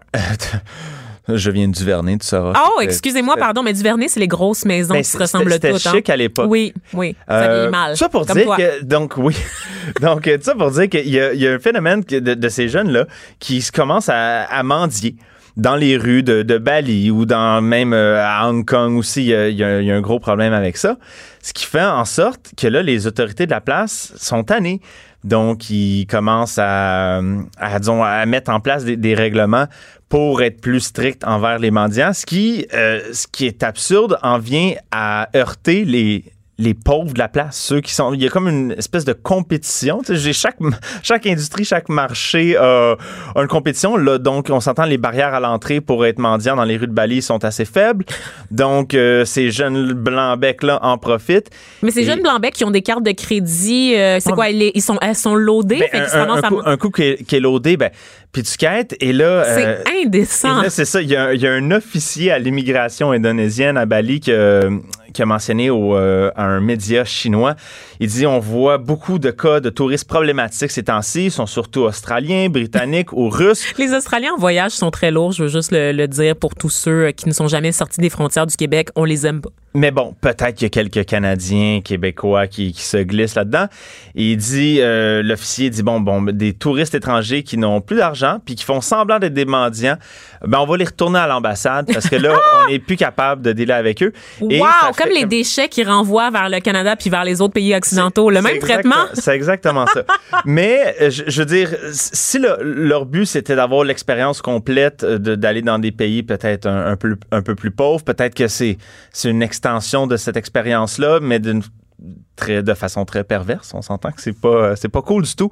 Donc, je, je dis à, à nos, à nos jeunes auditeurs, ou peut-être plus vieux, qui veulent partir à l'aventure euh, Eat, Pray, Love style, ben préparez-vous un budget, la gang. Mm. Julia Roberts, là, elle avait plein d'argent dans son cash quand elle a décidé de se redécouvrir à travers un- une excursion dans trois pays différents qui l'a menée sur au moins deux continents. Mais euh, peut-être que là, j'ai j'ai des conseils un petit peu plus pratiques. Sur Porte-Monnaie, on a déjà fait un super bel article sur comment se préparer justement pour un gros voyage de Et backpacking. c'est là qu'on reconnaît le François Lambert des pauvres dans sa manière de se plugger, de s'auto-promouvoir le moindrement qu'il y a une opportunité. Non, mais il y, avait quand même, il y- Michael. il y avait quand même quelques, quelques informations intéressantes. C'est-à-dire, si tu dépenses moins avant de partir, exemple en achetant ton billet au moment optimal pour l'avoir à meilleur prix, c'est-à-dire en moyenne 70 jours avant le vol, ben déjà tu sauves de l'argent. Donc, euh, ça? Qui ben- fait ça? Est-ce que les gens vraiment achètent leurs billets en avance? C'est-tu juste moi, la tarée, qui a pas compris, genre, ou est-ce que les gens font vraiment ça? En fait, euh, si tu attends dans la dernière semaine, tu payes à peu près en moyenne 208 de plus pour ton billet d'avion. OK? Fait que, euh, fait qu'on niaise pas avec ça. Fait que tout ça pour dire, euh, la gang, euh, regarde, quand on voyage à travers le monde, on s'amène un petit peu de, de surplus. Puis avant de quitter des gens qui sont peut-être déjà dans une situation précaire, je sais pas, appelle, demande à tes parents qui t'en transfèrent par Western Union ou quelque chose parce que c'est un petit peu indécent. Ben, quand ton salaire annuel, c'est l'équivalent, genre, du salaire d'une famille dans les dix prochaines années, oui, je pense que c'est un petit peu indécent, puis c'est pas mal, euh, pas mal, euh, tu sais, je, je sais pas, je sais pas, je suis très, très mal à l'aise. Je manque de mots, en fait, pour décrire à White quel point... parce que- à son meilleur. Ouais, c'est ça. C'est parce que mes- les mots que j'ai le goût de dire sont pas très polis, en fait. C'est ça qui se passe, Mais t'es Michael. pas effronté, je pense. Je- oui, mais il y a des limites quand même à ce que je peux dire à la radio, même si c'est sur le web. J'ai ouï dire qu'on pourrait m'envoyer en prison pour euh, pour certaines euh, paroles déplacées. Oui, oui, on me confirme à l'instant que tout ce que je vous dis est vrai. Donc, euh, passible d'emprisonnement, c'est ça la liberté d'expression au Québec. On peut plus rien dire. Non, mais plus sérieusement, euh, Michael, tu sais, j'ai vu passer. tu parles des backpackers, puis j'ai vu passer. Je, je viens de m'en rappeler un article où est-ce qu'on disait qu'ils vont même parfois jusqu'à solliciter des, des ressources pour les personnes pauvres dans les pays qu'ils visitent, Ouais. c'est-à-dire qu'ils vont aller dans des soupes populaires. Voyons donc. Ouais. Ils vont aller dans des dans des espèces de, de trucs là, comment ça s'appelle là, comme euh, quand on donne de la Ben- nourriture là. Euh, J'ai plus de vocabulaire. Ça fait deux heures que je t'en onde. Je perds mes mots. Ben, c'est pas des. C'est comme la guignolée, là, puis Ouais, on ben, donne des ça. denrées non périssables. Ils vont ça. chercher leur épicerie dans des lieux où est-ce qu'on on donne des données non périssables à la population locale. Ils s'approprient. C'est non seulement ils s'approprient l'argent des locaux, les opportunités de recueillir de l'argent, mais ils vont chercher carrément de la ressource, des ressources données par des personnes pauvres à d'autres personnes pauvres.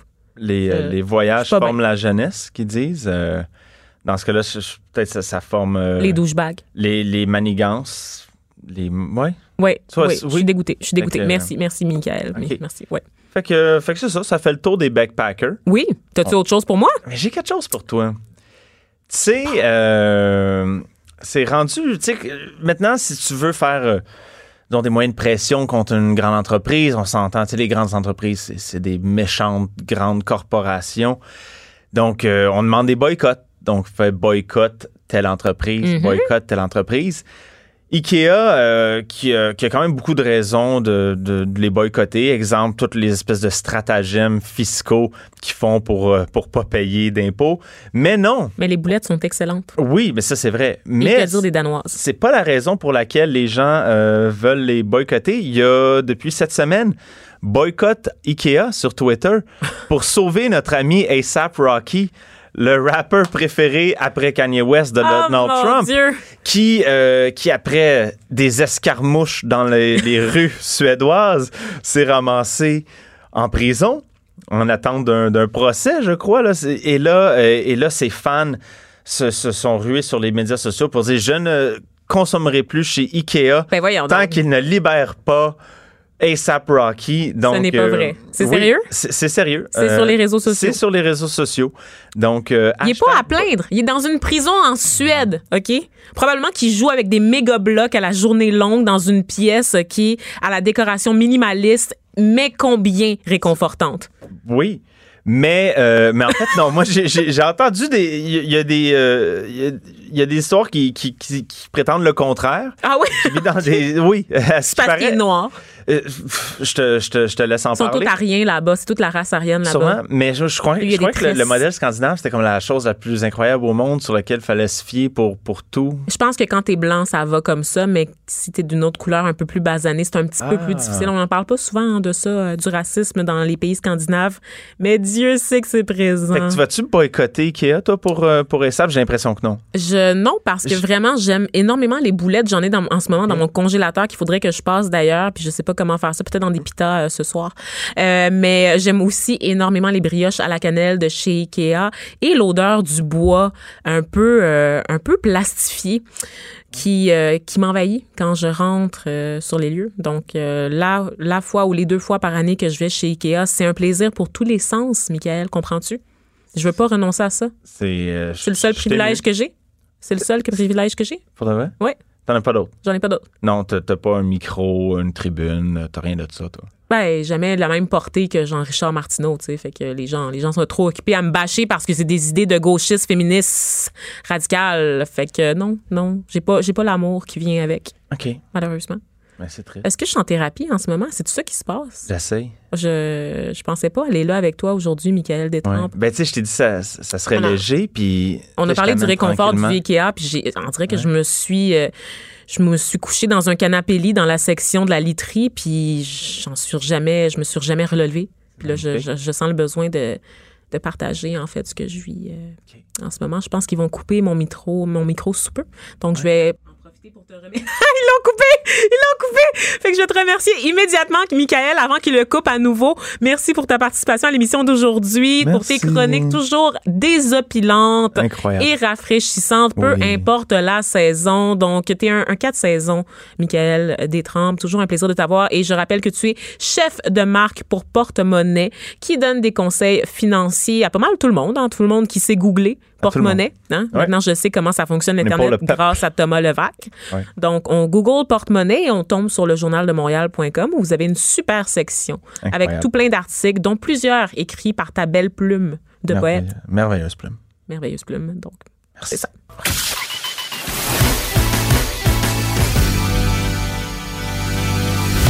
Elle a du mordant et aucun règlement municipal ne l'interdit. Geneviève anime les effrontés. Cube Radio. All right, what's the matter, partner? It's official, old buddy. Well, it has been. On August night and the leaves hanging down and the grass on the ground. Here I am, flat on my ass. And who, who I got living next door to me? I'm Sharon Tate. I'm in the movie. You're in this? That's me.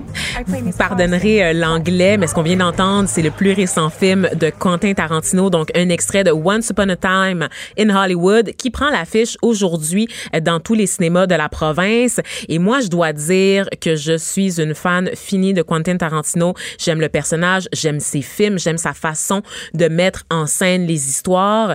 Et le réalisateur, euh, connu pour ses excentricités, en est à son neuvième film.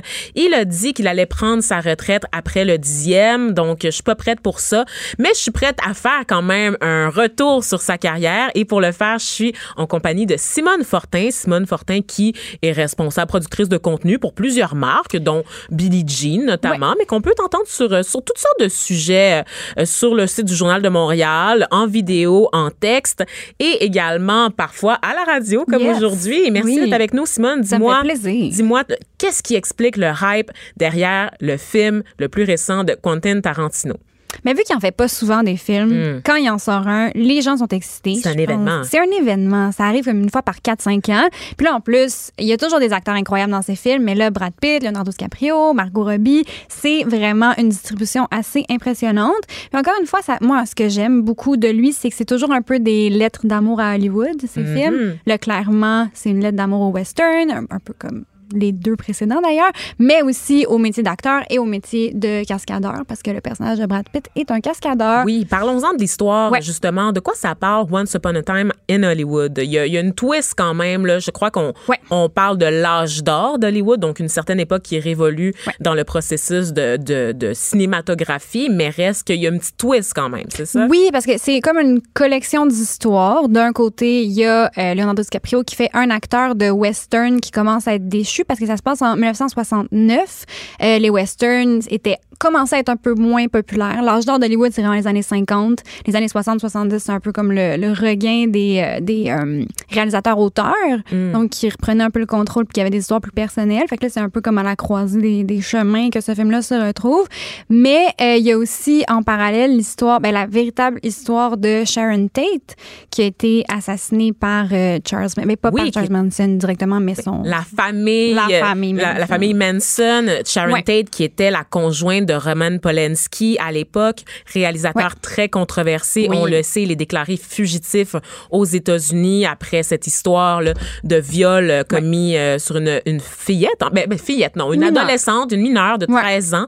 Et depuis, ben, il n'a jamais vraiment fait face à la justice, Roman Polanski. Et pourtant, il continue de produire des films, mais reste que c'est quand même une vie assez rocambolesque qu'il a eue, euh, avec marqué, entre autres, par ce meurtre-là assez sordide de sa conjointe, qui était enceinte de huit mois. Oui, qui était très, très. Non, c'est horrible, complètement horrible. C'est Margot Robbie qui, qui joue Sharon Tate. Euh, je sais que le film a été un peu critiqué à Cannes. Les gens disaient qu'elle avait pas assez de, de lignes, qu'elle parlait pas assez dans le film. C'est une potiche. Mais oui, que son rôle était vraiment réduit à juste être là dans, dans quelques scènes. Puis je pense qu'ils l'ont remonté pour qu'elle ait un peu plus de dialogue. Et c'est la version remontée qui serait présentée en ce moment. Je dois admettre tout de suite, toi et moi, Simone, on n'a pas encore vu Non. le film, malheureusement, Mhm. parce qu'on n'est pas assez VIP pour avoir des passes d'avance. Mais ça ne serait tardé. Après cette déclaration d'amour, je suis sûre que Quentin va contacter directement les locaux de Cube pour Oui. s'assurer que pour son dixième et dernier film, nous serons présentes en avant-première. C'est sûr et certain. C'est sûr. Mais reste, toujours est-il que moi, je veux parler du phénomène euh, entourant Quentin Tarantino, donc euh, réalisateur émérite qui vraiment s'inspire, rend hommage à d'autres réalisateurs qui l'ont prédé, euh, prédé- précédé. Wow, je parle en anglais, je parle en franglais, vraiment. Oui, qui l'ont précédé euh, à Hollywood. Donc, encore une fois, euh, qu'est-ce qu'on peut dire du style cinématographique de Quentin Tarantino? Il y a vraiment un style propre à lui. C'est toujours ultra violent. Oui. Tou- Toujours. Et il y a aussi toujours des vraiment des longues scènes où les gens font juste parler. Ça, il adore ça. Puis il paraît que Once Upon a Time in Hollywood, c'est beaucoup de ça. De juste Leonardo DiCaprio puis Brad Pitt qui jasent. Mais vu, c'est souvent lui qui écrit ses propres films, Quentin Tarantino, puis il écrit des super, euh, des super dialogues. C'est toujours des super bons scénarios. Donc, on- c'est toujours ça, je trouve. Des scènes où les gens parlent, mais t'es fasciné par ce qu'ils ont à dire. Puis après ça, des scènes de violence extrême. C'est ça, hein, c'est le- l'espèce de bas- bascule entre les deux. Tout le temps, on est tout le temps tendu, en fait, quand on écoute ces films, parce qu'on sait jamais où est-ce qu'il peut nous amener. Mhm. Et il y a, y a beaucoup de gens qui ont dit dans les dernières années qui s'étaient un peu répétés. Tu sais, avec, après Inglorious Bastard, il a fait Django euh, déchaîné, Mhm. Les Huit Salopards, des euh, Furious euh, Eight, entre Eightful Eight, pardon. Euh, puis c'est beaucoup western, encore une fois. Puis, tu sais, il se perdait. Tu sais, les gens ont dit que on avait l'impression qu'il n'y avait plus vraiment de motivation pour faire des films, qu'il y avait de la misère à trouver un angle, tu sais, puis que c'était Ouais. juste une succession de scènes. Toi, qu'est-ce que tu penses de ça? Toi, t'es fan de son cinéma? Moi, j'ai, ben, honnêtement, mon préféré, c'est Inglourious Bastards. J'aime, moi aussi, j'ai un peu, après Inglourious Bastards, j'ai pas décroché. Je les ai vus quand même, mais j'ai vraiment moins trippé. Je trouve que ses premiers films, tu sais, euh, Reservoir Dogs, Pulp Fiction, Jackie Brown. Jackie Brown, C'est ça. Fiction. Oui, ceux-là, je trouve qu'ils ils vont s'adresser des classiques. Je pense que les gens vont pas revisiter euh, Hateful Eight euh, dans 30 ans, comme Pulp Fiction, par exemple. Il a peut-être perdu un peu de magie, mais je me dis, je sais pas, là, je dis ça, je dis rien, mais peut-être aussi qu'il se sent un peu plus euh, censuré maintenant, parce que si tu retournes dans, le, dans ses premiers films, c'est beaucoup, beaucoup de violence envers les femmes. Oh, c'est vrai. Euh, il utilise le, le N-word à profusion. Oui, puis il n'y a pas toujours euh, l'excuse de Samuel Jackson pour le faire, hein, parce que c'est toujours pratique d'avoir un noir de service qu'on aime beaucoup, par ailleurs. Oui, ben films, oui. Puis on sait qu'ils sont amis dans la vraie vie, Ouais. là, puis que Quentin Tarantino, il adore la culture noire, là, vraiment. Il y en a à peu près dans tous ses films des références à la culture noire. Mais des fois, là, des fois, il abuse un petit peu, là. Ils sont Oui, puis je sais que ben il y a d'ailleurs dans un de ses films où c'est lui qui le dit là, comme 15 fois dans la même scène. Moi ça personnellement, j'ai un problème avec ça là. Je- Mm. j'ai pas euh, si si Samuel L. Jackson veut le dire, c'est ça lui appartient. Je pense Mhm. que c'est c'est comme ça que ça fonctionne. Quand lui, il dit, je sais que Spike Lee, le réalisateur, Oui. lui avait reproché, puis lui disait que, que c'était raciste de pas laisser les Blancs dire ça. En tout cas, moi, c'est Euh. pas... Le personnage, des fois, euh, c'est pas mon, mon humain préféré. Il est un peu off des fois. Oui, il Euh, est un peu On sait off. qu'il a tendance aussi à maltraiter ses actrices là, Ben sur oui. ses plateaux. La pauvre Uma, Uma Thurman qui a souffert pendant Kill Bill. Ben oui, puis euh, Diane Kruger aussi dans Inglourious Ah oui, hein? La scène où elle se fait étrangler, je pense que c'est c'est sûrement le personnage de Christoph Waltz qui l'étrangle, oui, mais Quentin Tarantino a insisté pour que ça soit lui qui le fasse. Fait que c'est ses mains dans cette scène-là. Arc. Ouais, ouais, ouais. C'est quoi ce fétiche weird, là? Mhm. Là, Parlant de fétiche, là, l'affaire Oui, des pieds, aussi. là. là, là, dans tous les films, là, je, je sais pas si vous avez remarqué ça, mais moi, j'ai l'œil. Oui. OK? J'ai l'œil. L'Internet a l'œil, mais moi, je l'avais avant. Dans tous les films de Quentin Tarantino, peu importe, From Dust Till Dawn, un film qui, qui a été littéralement vu par trois personnes, le pied de Salma Hayek à la suite de la danse lascive, il y a des pieds, des gros zooms sur les pieds des femmes dans tous les films de Tarantino et même dans le la bande annonce de Once Upon a Time in Hollywood, on voit un pied. Merci pour le support visuel. oui, c'est ça, j'ai littéralement levé mon pied pour le mimer sur le tableau de bord d'une automobile, donc c'est euh, le vrai. pied d'une femme, donc euh, C'est un on- fétiche. Ça On se peut pas, ça se peut pas un gars qui met en scène ses fantasmes. Mais en même temps, c'est pas ce que font tous les réalisateurs d'Hollywood. Ben oui. Ça. surtout lui, d'après moi. Parce que en même temps, il y a toujours des, il y a des personnages féminins qui sont très forts, qui sont badass. Dans Kill Bill, c'est une femme. Jackie Brown aussi. Euh, c'est quoi l'autre? Le Dead Proof aussi. C'est tout le temps des femmes. Oui. Mais moi, j'ai l'impression qu'ils fétichisent un peu la violence envers les femmes. Ouais, hein, il y a Parce quelque chose. que c'est pas traité de la même façon quand il y a de la violence envers les hommes. Quand un homme meurt dans un film de Tarantino, il se fait shotter, puis il y a peut-être du sang, mais c'est terminé. Une femme va la voir souffrir euh, dans Hateful Eight. Le Oui. personnage Ah, de... Seigneur. Ah, mon Dieu, c'est... C'est un bain de sang, tu sais, ça. Ouais. C'est non, c'est un peu, euh, c'est c'est ça, c'est un peu, c'est un peu intense, mais ça reste que c'est un bon réalisateur. C'est juste, je comprends pourquoi il est controversé. Moi, j'aime pas tout ce qu'il fait, mais Once Upon a Time in Hollywood, euh, ça m'intrigue beaucoup. Ça m'intrigue énormément aussi, Oui. donc c'est sûr que j'achète mon billet cette fin de semaine et que je vais peut-être vous en reparler lundi puisque je serai encore à la barre de l'émission Les Effrontés de 13h à 15h en remplacement de Geneviève Peterson. Je te remercie Simone d'avoir été plaisir. avec nous. Très intéressant, ça donne le goût d'aller le voir. Je vous remercie. Merci à toute l'équipe. Maxime Lacasse à la réalisation, Alexandre Morinville-Ouellette à la recherche et Luc Fortin aussi en appui à la recherche pour moi aujourd'hui. Hein? C'est super ça. Je vous souhaite un bon week-end, euh, chers auditeurs. Bon, euh, bon euh, Noël du campeur encore une fois pour ceux. J'insiste beaucoup là-dessus parce que je vous l'ai dit, ma fascination envers cet événement est très grande. Donc, prenez soin de vous et revenez-vous, revenez-nous en forme lundi.